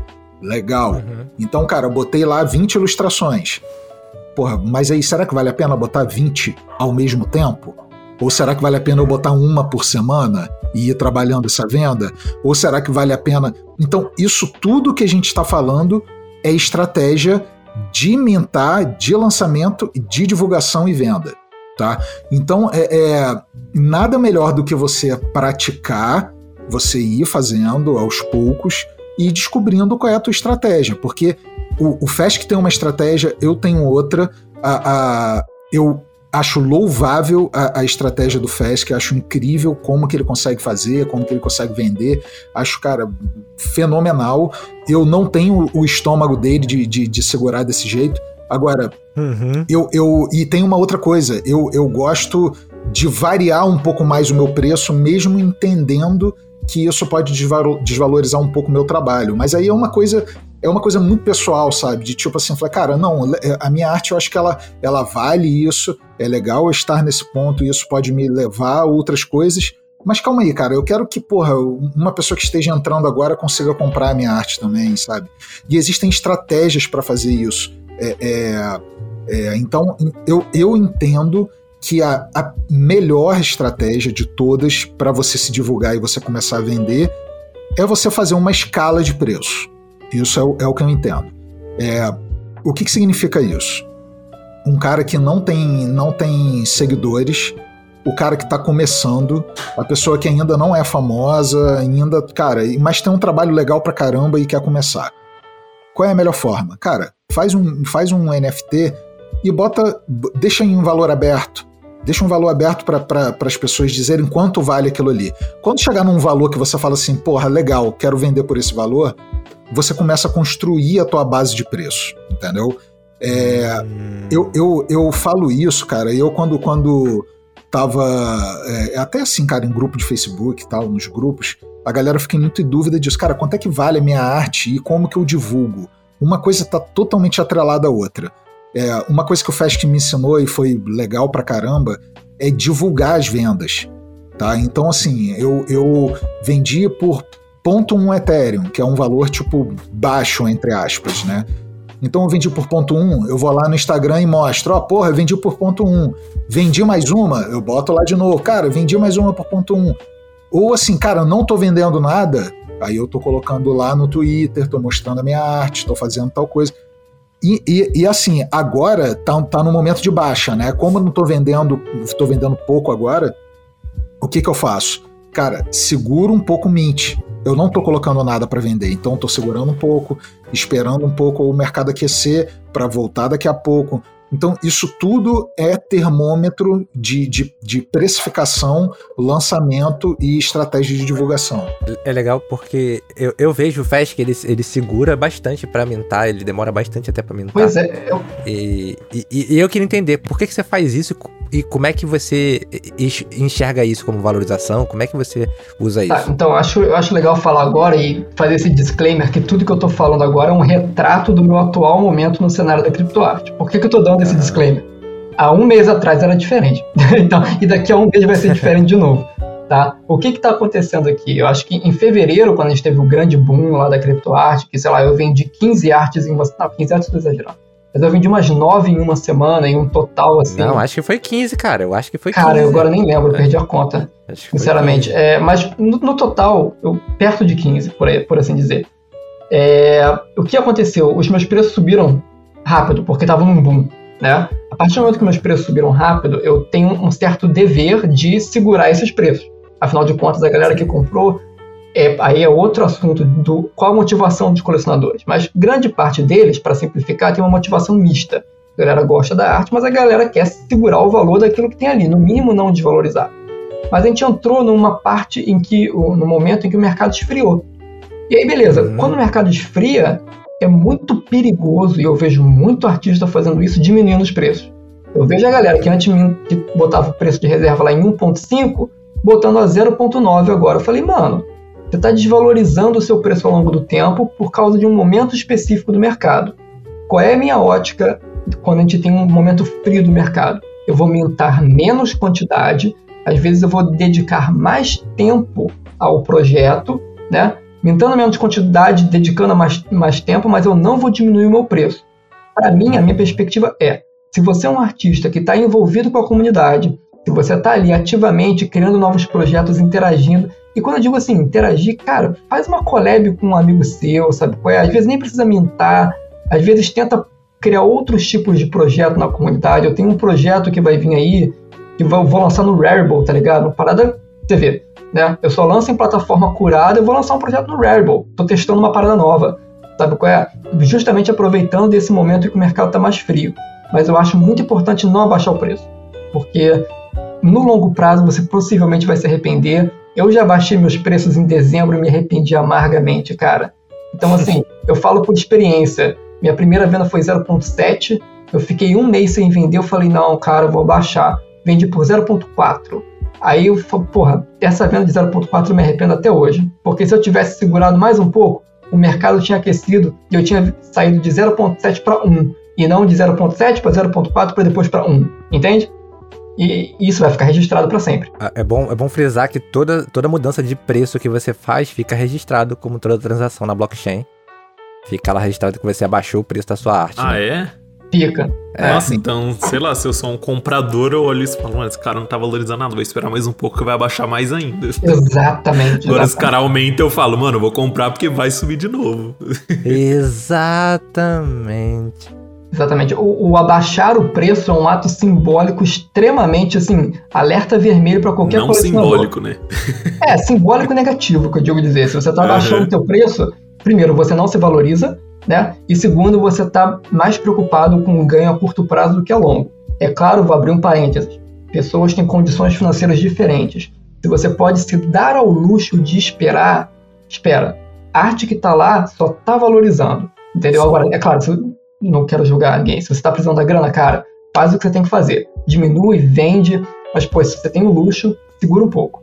É, até porque o ato de abaixar também não vai garantir que você vai vender. Então, assim, se você tá precisando muito, acho que ainda não é um. Depender disso não é uma boa, hein? falando assim. É, mas aí, aí, eu acho que você pode fazer de formas mais inteligentes. Sabe qual é? Tipo assim, se você quer ter uma fonte de renda mais estável dentro do cenário da criptoarte, cria duas linhas de trabalho. Uma linha de trabalho premium, que você vai vender por valor premium, que essa você não vai baixar o preço. E por que não você ter uma linha de, de trabalho mais colecionável, que tem um preço mais baixo? Eu tenho, Entendi. eu não vou, não vou citar nome, mas tipo assim, tem artista que eu gosto muito que, sei lá, vende na Super Rare por um preço super premium, mas o cara tem um projeto no, no, no Rarible que ele vende por 0.1 Ethereum. E esse de 0.1 ele vende, sei lá, cinco vezes na semana quase. Entende? Entendi. Caramba. É, eu vende com muita frequência, porque é um cara de nome, mas que tem um projeto acessível. Mas esses projetos, eles são claramente, em termos de brand, separados, apartados. Então, o fato dele vender uhum. esse projeto por 0.1 não interfere no preço dele premium da Super Rare. Essas são maneiras inteligentes de você separar a sua fonte de renda dentro do cenário da criptoarte sem conflitar os teus preços. Entende? Sim, sim, sim. É a versão estudante que ele vende mais barato. a gente tá falando aqui de divulgação. É uma coisa que a gente percebe que a galera sempre pergunta ah, como é que eu faço pra vender e, e a gente vê que ninguém usa o Twitter da maneira que tinha que usar. É, você tem, recomenda alguma coisa para fazer no Twitter? Você fala muito de interagir com a comunidade. O que, que você diz como interagir com a comunidade? O que, que é isso? Cara, então, é, isso é uma coisa que, infelizmente, não é infelizmente, mas assim, eu acho que é natural de todo mercado que cresce rápido. Eu acho que as coisas saem um pouco do controle. É, eu lembro de novembro, cara, a vibe no Twitter era outra, entende? Com um crescimento muito explosivo e muito rápido, vem muita gente pô, meio que desesperada, naquele fomo que a gente veio conversando é muito difícil, por isso, Gabriel, tipo, pô, parabéns mesmo de você ter dado um passo atrás e tá indo com mais calma. Porque a galera minta, no desespero, passa uma. Cara, a quantidade de, de mensagem que eu recebo, que, tipo, o cara mintou, uma semana depois não vendeu, ele vem me mandar mensagem, pô, que eu não vendi, que não sei o que. Eu falei, mano, calma, sabe qual é? Vai devagar, chega devagar. Então eu vejo muito no Twitter as pessoas meio que valorizando excessivamente retweet, promoção, pô, fala de mim que não sei o que. Eu acho que o, pô, isso, é, isso não é o melhor caminho, sabe qual é? Acho que os melhores insights, as melhores estratégias, o maior valor que eu tive em termos de carreira no, na criptoarte não veio do retweet de alguém. Eu posso dizer que retweet de alguém tipo ajudou quase nada para mim. O que veio de valor foi interagir diretamente com outras pessoas e perguntar, pô, qual a tua opinião sobre isso? Qual, você, qual o caminho que você acha que eu devo seguir por aqui ou por ali? Então, eu acho que, pô, você interagindo com as pessoas, criando relações de uma forma mais genuína, é muito mais valioso do que você sair por aí pedindo retweet, ou então você, poxa, ficar postando nos comentários, tipo, link para o OpenSea. Eu entendo que essas aparentemente sejam soluções mais fáceis e mais rápidas, mas pela minha experiência, eu falo por mim, é, não, não, não, dão, não dão, tipo, resultado, por assim dizer. É, um, é, é, é meio, sei lá, para mim é um negócio meio que não tem meio final, sabe? Você vai ficar postando link a rodo ali, em tudo quanto é lado. Eu acho que o melhor caminho foi esse que eu falei agora, de você interagir diretamente com as pessoas e, e gerar valor pessoa a pessoa, sabe? É, uma coisa que eu percebi é que o que me ajudou a. dentro da comunidade foi eu ajudar outras pessoas. Sem dúvida. Quando você ajuda outras pessoas com um pouco que você sabe, é, isso transforma em gratidão, né? Aquelas pessoas querem de alguma forma te retribuir. Então recebi retweet, recebi mensagem motivacional, recebo gente mandando direct direto por causa disso. As pessoas, pô, você me ajudou, eu consegui entrar na Foundation assim e tal, não sei o quê. Então isso é uma coisa que. É, é, coisa que eu sempre fiz, né? Tentar ajudar a comunidade de arte. Agora é uma comunidade totalmente diferente, mas continua sendo de arte, que é de criptoarte. Então, ajudar as pessoas é, traz um retorno muito grande. Sim, eu, vou, eu Queria tirar um segundo para frisar com 10 mil marcadores reluzentes aqui, isso que você falou. Porque, cara, é o fato de você ajudar outra pessoa. É, às vezes as perguntas perguntam, pô, eu não ganho retweet nenhum. Mano, começa a ajudar as outras pessoas. Tu vai ganhar uma porrada de retweet. Sim. Sabe? Sim, é, sim. Pô, já recebi. Isso é muito gratificante. Eu recebo mensagem no, Instagram, no Twitter, pô, Fest, eu consegui vender por tantos dólares a minha arte, porque eu segui suas dicas, as, as, as, as. Cara, essas pessoas, quando vêm um tweet meu, a galera senta o dedo no retweet como se não houvesse amanhã. Eu sou eternamente grato por isso. Mas eu entendo que talvez eu tenha oferecido meu tempo, eu tenha oferecido meu conhecimento antes para ganhar aquele retweet. Sabe qual é? Eu entendo que é muito esse negócio de gentileza gera gentileza.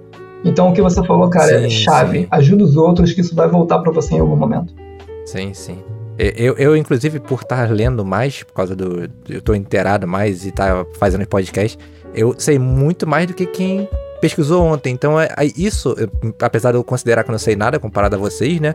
Isso já me dá uma base para poder falar, ó, faz isso, isso, isso, NFT é isso. E foi gente do mundo todo. Então, foi uma coisa que eu vi que continuar ajudando as pessoas é a melhor maneira de ter essas pessoas do meu lado quando eu precisar. É, seja com retweet, seja com mensagem, enfim, isso é uma coisa bem legal. Pesca, a gente tá aqui é, falando sobre vender, como divulgar, e agora o cara vendeu a primeira arte dele, ele botou um preço lá bacana e vendeu. O que que ele faz? Abre o champanhe. Toma champanhe. Manda um pouco aqui pra Hidecast. Agradece a Hidecast mandando alguns etéreos. Fala aí, Uno. Quer, quer levar essa aí? Vender a primeira arte é uma, é uma coisa muito legal, cara, assim, quando você vende a primeira, porque, cara, a gente vem de uma, de uma realidade que a gente não tá vendendo arte, né? Então, quando você vende a primeira, é, você se sente muito bem, né? Pô, agora eu sou um artista, né? Vem aquela coisa. É, é. E, cara, o que, eu, o que eu acho é o seguinte: é. Quando você vende a primeira arte, você imediatamente quer mintar a outra. Isso é uma coisa, hum. assim, que, que, cara, que todo mundo fica muito nesse, nessa, nesse frisson aí. Então, o que eu acho é, vendeu a primeira arte, cara, divulga, fala, tenta, tenta ir atrás do comprador para falar com ele, para agradecer, dizer que a sua Gênesis foi vendida ou que a sua primeira arte foi vendida e, e aproveita o momento. Eu acho que não é um momento de você sair para mintar a próxima, entendeu? Isso você tiver uma arte só. Às vezes você tem muitas artes, né? E aí vendeu a primeira. Mas assim, é, é eu acho que vendeu a primeira arte, eu acho que você tem que parar e olhar e, e pensar que você vendeu a primeira arte, sabe? Eu acho que, que curtir o momento é o lance. E não deixar a ganância tomar conta e você entrar numa de que, porra, eu tenho que botar mais, eu tenho que botar mais. Espera um pouco, respira, porque na verdade a gente está falando de arte e arte está muito relacionada à escassez também. Não adianta você uhum. colocar 400 artes e, e vender uma, sabe? Essa, essa estratégia não é muito boa. Principalmente quando você tem um custo alto, né? É, esse custo alto é até uma coisa interessante porque as pessoas pensam que elas vão colocar, sabe? É, elas não saem colocando qualquer coisa. Isso aconteceu muito assim nesse momento de hype, né? Que muita gente mintou coisa. Eu já fiz isso. Você mintar uma coisa e fala, cara, para que, que eu mintei isso? Não precisava ter colocado, sabe? E, e, depois de um tempo você vai aprendendo, você vai ver, não, cara, porra, isso aqui realmente não, não, não faz muito sentido. Mas eu acho que é isso. Vendeu a primeira, cara, abre o champanhe, abre a cerveja, é o que você achar melhor, e, e comemora, sabe? Comemora e, e, e, pensa que, cara, que o NFT é uma saída interessante para você conseguir é, monetizar suas artes, para você conseguir passar a tua ideia artística.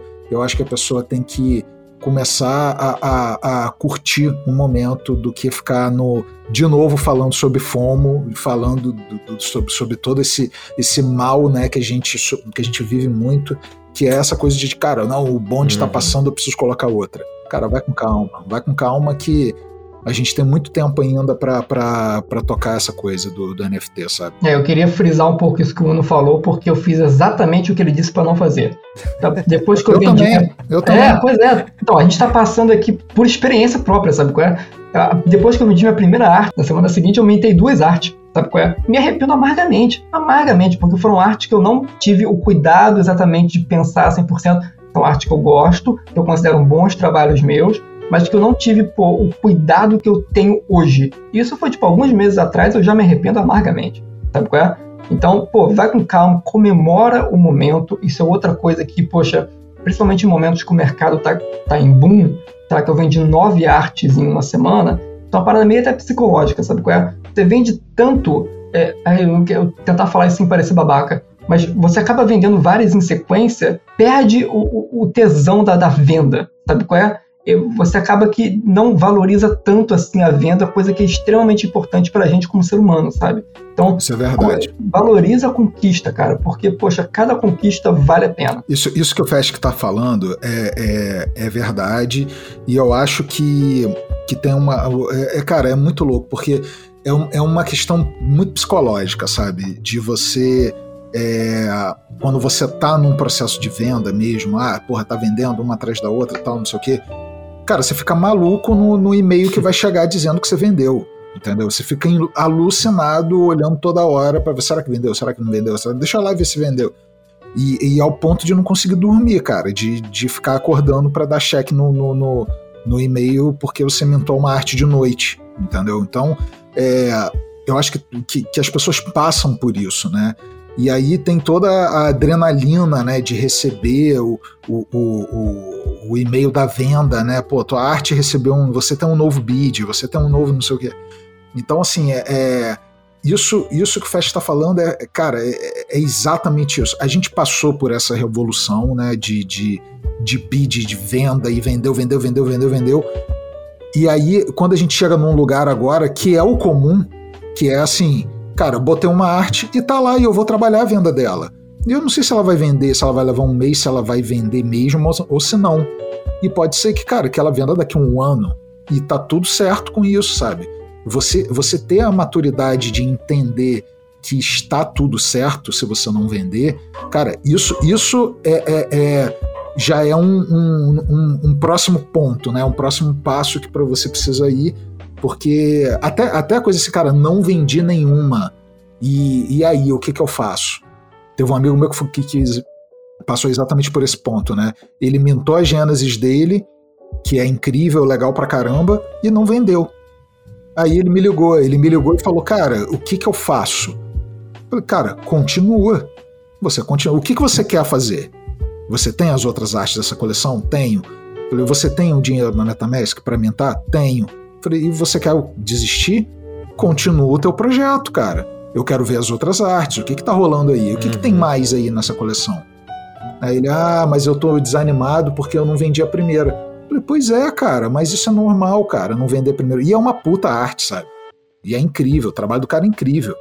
É, não deixa, deixa nada a desejar para muita gente que tá no, no, no, nos principais sites e, e, e, botando arte 3D no nível técnico bem inferior ao dele, entendeu? E, e nível artístico também.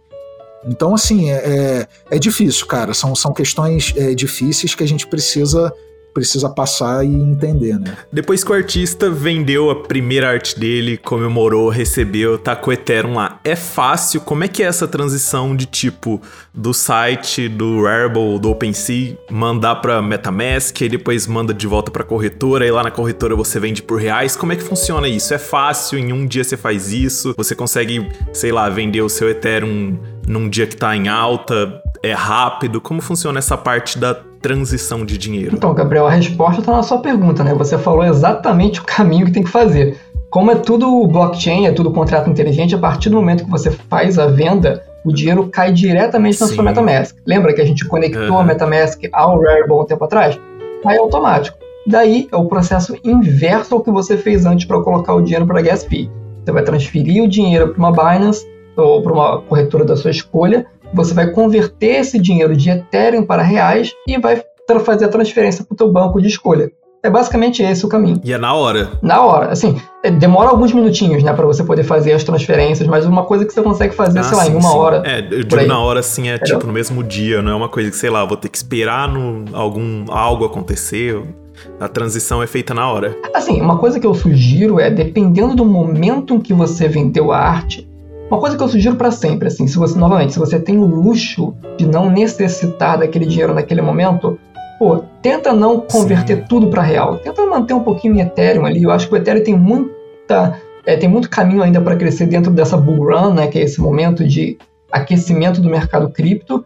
É, então ele ainda tem espaço para crescer e vale a pena segurar como investimento.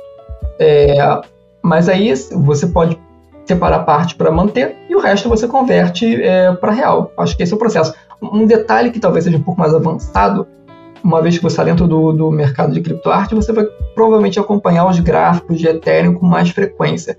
Se você perceber que você acabou de vender arte no momento de queda brusca, sei lá, o, o mercado subiu 10%, caiu 15%, tu tá no, no vale, né, que a gente chama lá embaixo. Segura dois dias, três dias, sabe qual é? Porque provavelmente ele vai dar uma recuperada, vai dar uma subida e você, dependendo do volume de Ethereum que você está falando, você vai conseguir ganhar aí seus 500 reais só de esperar um dia parado, sabe qual é? Mas aí você precisa de fato analisar, Sim. isso aí você vai ganhando com experiência, né? Pô, percebeu que está num momento de queda brusca, segura um pouquinho, quando subir um pouco mais você vai e troca, deixa o mercado estabilizar, mas isso talvez seja uma dica meio avançada para a galera que está começando. Não, quando a gente fez o podcast em fevereiro, o Ethereum tava cerca de 1.200 dólares, se não me engano, e agora ele tá agora, na data de hoje, ele tá 3 mil dólares. Pois é. Calma, galera, escuta isso, mas não fica apressado. Escuta isso e se motiva para estudar, para você entender bem. Mas assim, veio uma última dúvida que eu acho que provavelmente a gente vai falar no outro podcast, mas só para uma pincelada, talvez que alguém tenha essa mesma dúvida. Se eu vendi o meu lá, peguei Ethereum, aí eu vi uma outra arte que eu achei interessante e comprei essa arte para eu revender ela, seria quase o mesmo caminho? Eu ir lá no Rarible e upar ela e vender? Não, na verdade, assim, ó, quando você compra uma arte, você tem que. Você vende ela no que a gente chama de mercado secundário, né? Mercado primário é quando eu, eu uno, coloquei uma arte para vender, o Fesc comprou, beleza? O Fesc comprou e falou assim, cara, eu vou vender a arte do Uno. Ele bota um valor que ele quiser e vende a arte. Essa é uma venda do mercado secundário. Eu ganho royalties com isso, entendeu? Então, é, como que o Fast bota essa arte para vender? Ele pode, isso depende muito do site da plataforma que a gente está usando, mas normalmente o Fast tem que é, é, listar essa arte, né? Listar é colocar ela para vender. É, então, assim, qualquer, é, é, falando um pouco sobre, voltando um pouquinho, falando sobre o conceito, é, tanto no Foundation quanto no Haribo, a gente tem processos, né?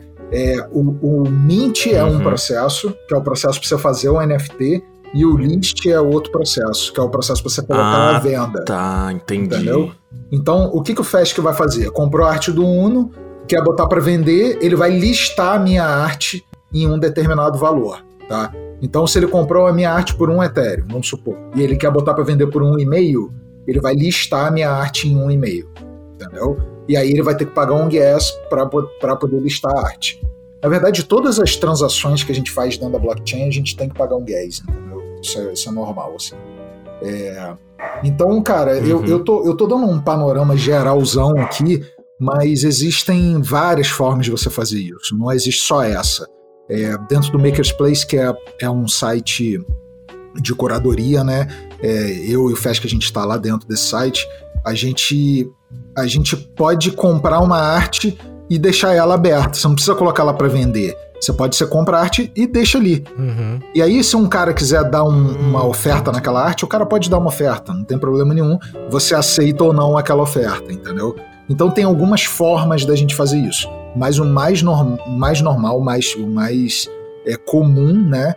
É você listar Entendi. a arte, ou seja, colocar à venda a arte que você comprou. Inclusive, no Foundation você não tem a opção de negar a oferta, você a oferta aceita automaticamente, então, não é? Então, eu acho que eu, eu gostaria muito de tocar nesse ponto porque é algo que eu considero muito importante.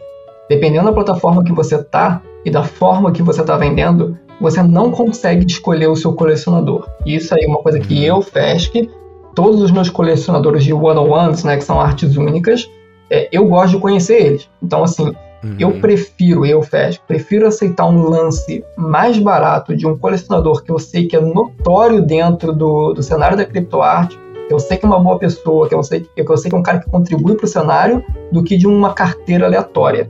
Entendeu? Então, as minhas artes no Foundation, eu mintei três artes lá vendi duas. Uma delas eu vendi pro, pro Vini, por sinal, né? Ele conseguiu uhum. pegar e a outra vendeu para uma carteira aleatória que está no limbo, que só tem a minha arte dentro da carteira.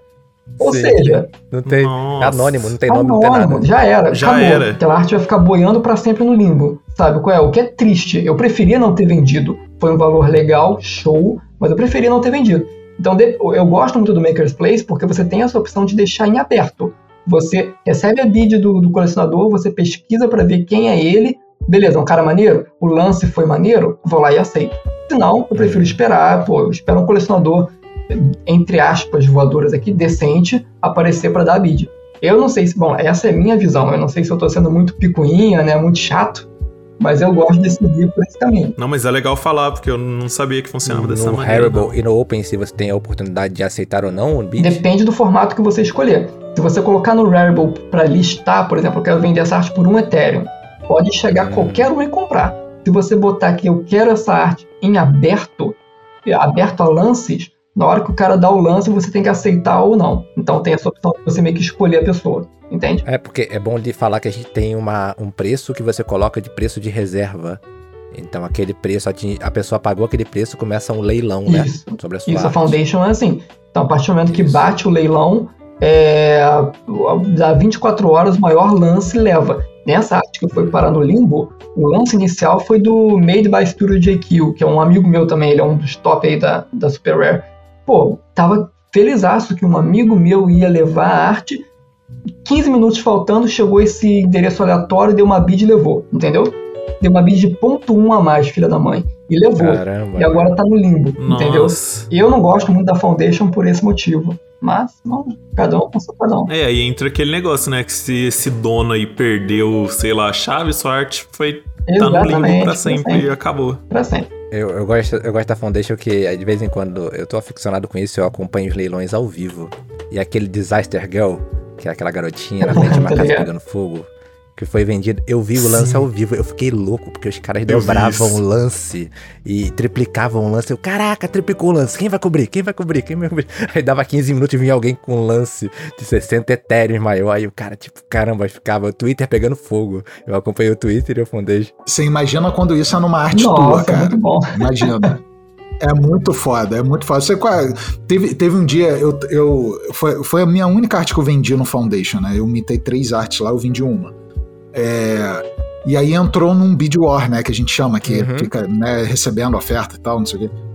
Cara, eu quase morri, quase infartei aqui, cara, porque, cara, é, um, é, um, é uma adrenalina, né, e aí entra um novo, aí volta o tempo, aí entra um novo, né.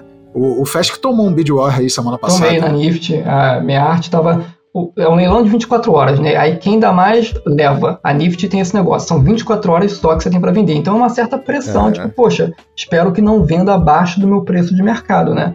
Então ficou por muito tempo, cara, eu tava porra, nervosíssimo porque ficou por muito tempo assim 300 dólares na arte. Porque tipo, pro meu preço é pouco. E aí quando chegou, aí chegou assim a um padrão de 2.500 dólares, porque eu já tava ok, beleza, não não tá feio, entendeu? Pro meu padrão de preço.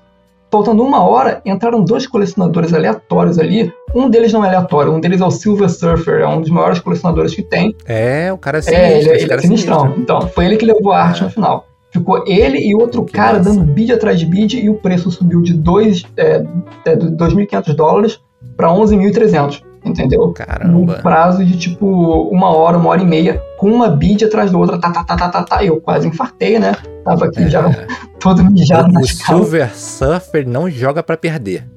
Esse cara é não. é sinistro. Ele não joga para perder. Ele é sinistrão. É, e, e, uma coisa que a gente tá falando disso, eu já vi uns artistas que eles ficam tweetando e retweetando quando começa a bid war dentro da, da, das artes dele. Você acha que isso é uma boa estratégia de venda? Eu acho que é uma boa, mas como essa bid war foi a primeira que aconteceu para mim, eu tava tão trêmulo e tão extasiado do que tava acontecendo, eu não tava acreditando no que tava acontecendo. Então eu não tinha nem, nem consciência de, de twittar no Twitter. Eu fiquei meio embasbacado, olhando pro computador que nem um maluco, entendeu? Mas eu, por exemplo, eu vi o Grazete recentemente fazendo, pô, ele tweetava com os memes também. Eu achei muito genial o que ele fez a cada bid eu colocava um GIF mais engraçado do que o outro, o que gera engajamento, que, sei lá, pode um colecionador bater o olho ali, querer dar bid também, então é uma estratégia que eu acho interessante. Sim, sim, sim, sim.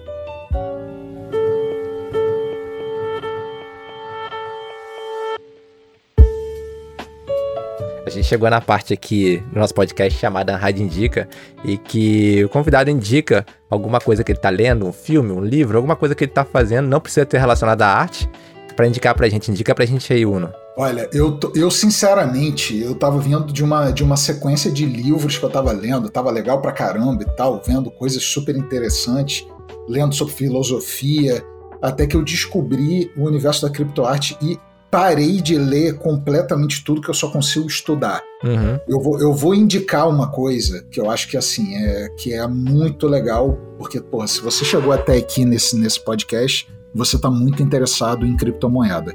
É estudar o ambiente DeFi, tá? É, de finanças descentralizadas. Eu estou dando uma estudada sobre isso agora, ainda não investi em nada DeFi, mas tem muito material legal na internet e eu acho que é uma coisa interessantíssima de, de ser olhada é, para gente que está super interessada nesse universo de arte, criptomoedas e, e coisas desse tipo. Então, DeFi. É isso. É. Vou botar aqui o link aqui de definição do que, que é. A galera depois pode pesquisar mais, mas vou colocar um blog aqui da Foxbit explicando mais ou menos o que, que é. É, eu, eu compartilho muito do, do, do que está acontecendo com o Uno, que eu acho que qualquer coisa que eu fazia foi substituída por estudar cripto e criptoarte de uma forma geral. É, isso aí todo é mundo, 24 todo mundo. Eu também tô na mesma coisa. 24 horas por dia essa desgraça. Não tenho mais assunto, Porque cara. é um negócio, cara, é deveras complexo, porém muito novo. E aquele negócio, aquela sensação de você estar tá estudando alguma coisa que, tipo assim, menos de 1% da população mundial sabe o que está acontecendo. Uhum. Sabe qual é? Uhum. Então é muito novo, tem muita chance de crescer. E se você tá primeiro, você colhe os frutos. Que nem a galera que tava lá atrás uhum. é, investindo em Bitcoin, por assim dizer. Então, cara. Em 2010 o Bitcoin era, era, dado de graça, era só você completar um cap. Pois é, pois é, olha isso. Nossa, mano. É, fala isso. É. 2010, 10 anos atrás só. Se você completasse um captcha no site, tipo aquele que você arrasta pra votar no BBB, então, você ganhava Bitcoin de graça. É, ó, Meu Deus. Vou falar uma coisa para vocês. Eu, eu era da galera do CrossFit. Quando eu entrei no CrossFit, eu só falava vida disso. saudável. Que era corrida, era o, o, levantamento de peso olímpico, não sei o quê, vida saudável, emagrecer não sei quantos quilos, depois não sei o quê. Aí, cara, agora é criptoarte, é só criptoarte, cara. Não tem mais crossfit, não tem mais nada disso, cara. Acabou. Acabou. Acabou. Acabou. Então é. Então, eu tô agora buscando voltar pro, pro crossfit, voltar para as coisas, porque, cara, enfim, tem pandemia no meio, né, que não deixa a gente fazer, mas, mas eu acho que, cara, é, é eu acho que, cara, exercício físico é bom também, para dar uma uma arejada na cabeça e a gente conseguir fazer arte Próximo melhor. episódio, criptoarte e saúde, galera, não. gente, o Fesc não fez a indicação dele, calma aí, o Fesc não fez a indicação eu dele. vou puxar o gancho do, do Uni e indicar de fato que as pessoas estudem o universo cripto e o universo DeFi, porque tem muita coisa... É impressionante o, o que o Júlio falou de, pô, a galera completava o reCAPTCHA e ganhava Bitcoin. Por exemplo, a Rarible, ela tem uma moeda própria chamada Hari, né? Rary, sei lá o que eles querem falar. É uma moeda que, ao mesmo tempo, ela pode ser usada dentro da plataforma, mas ela funciona como ações da empresa. Então, conforme o Rarible valoriza o tempo, essa Rary valoriza. Então, a galera, eu conheço gente que, tipo, ao comprar coisa no Rarible e ao vender coisa no Rarible, você ganha Rary. Tipo, eles fazem o que eles chamam de airdrop, eles te dão umas moedas de graça. Então, uhum. galera que ganhou Rary sei lá, há um ano atrás, porque utilizava o Rarible, e hoje em dia o Rarible tá tipo assim, o, o Rary, desculpa, a moeda, tá tipo, valorizou 500%, eu, eu conheço gente que ganhou, sem sacanagem, ganhou tipo 30 mil reais de graça, sabe qual é? Porque usou o Rarible há um ano atrás e foi ganhando esses airdrops de token do Rarible ao longo do tempo, segurou e agora vendeu e, e tipo, deu cash out. Então, por exemplo, esses tipos de coisa que são de dentro do ambiente do DeFi e do cripto de forma geral, é uma parada mais underground. Uma porcentagem muito pequena dos artistas entendem que pô, se você utiliza o Rarible, você ganha esses airdrops e que isso vale dinheiro, que isso funciona como se fosse uma ação da empresa e por aí vai. Então, assim, eu quis dar esse exemplo porque meio que explode a, galera, a cabeça das pessoas, né? tipo assim, dinheiro de graça literalmente, é esse tipo de oportunidade, ele existe. Cuidado com os golpes, tá? Sim. Deixar esse parente. Cuidado com os golpes. Mas esses tipos de oportunidade existem para quem estuda um pouco mais a fundo.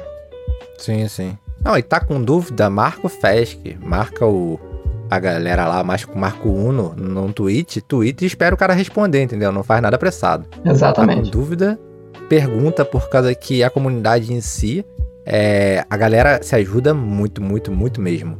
Eu vou deixar também o link do grupo do Facebook de CryptoArt Brasil, que a galera lá posta mais dúvidas. Então, vou deixar lá no nosso, nosso texto lá do, do site da Raiz. Então, se quiser, é só chegar lá e ver todos os links que eu vou colocar lá. É, Galera, a gente tá chegando no final aqui. Espero que vocês tenham gostado. Espero que o Uno volte. O Fesc vai voltar. Espero que o Uno volte. O Uno, o, Fesc, o Uno vai voltar já, já tá marcado. Eu vou voltar, eu vou voltar. Tô vai na área. então, a gente desse mês todo vai falar sobre cripto. Espero que vocês gostem do podcast. É um assunto que todo mundo tá pedindo depois daquele nosso mega podcast que a gente fez. Espero que tenham gostado aqui.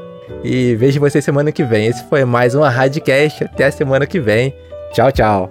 Falou! Ela falou aí, gente. Pô, pro Gabriel botar na edição. Não, porra, não, encerra de novo.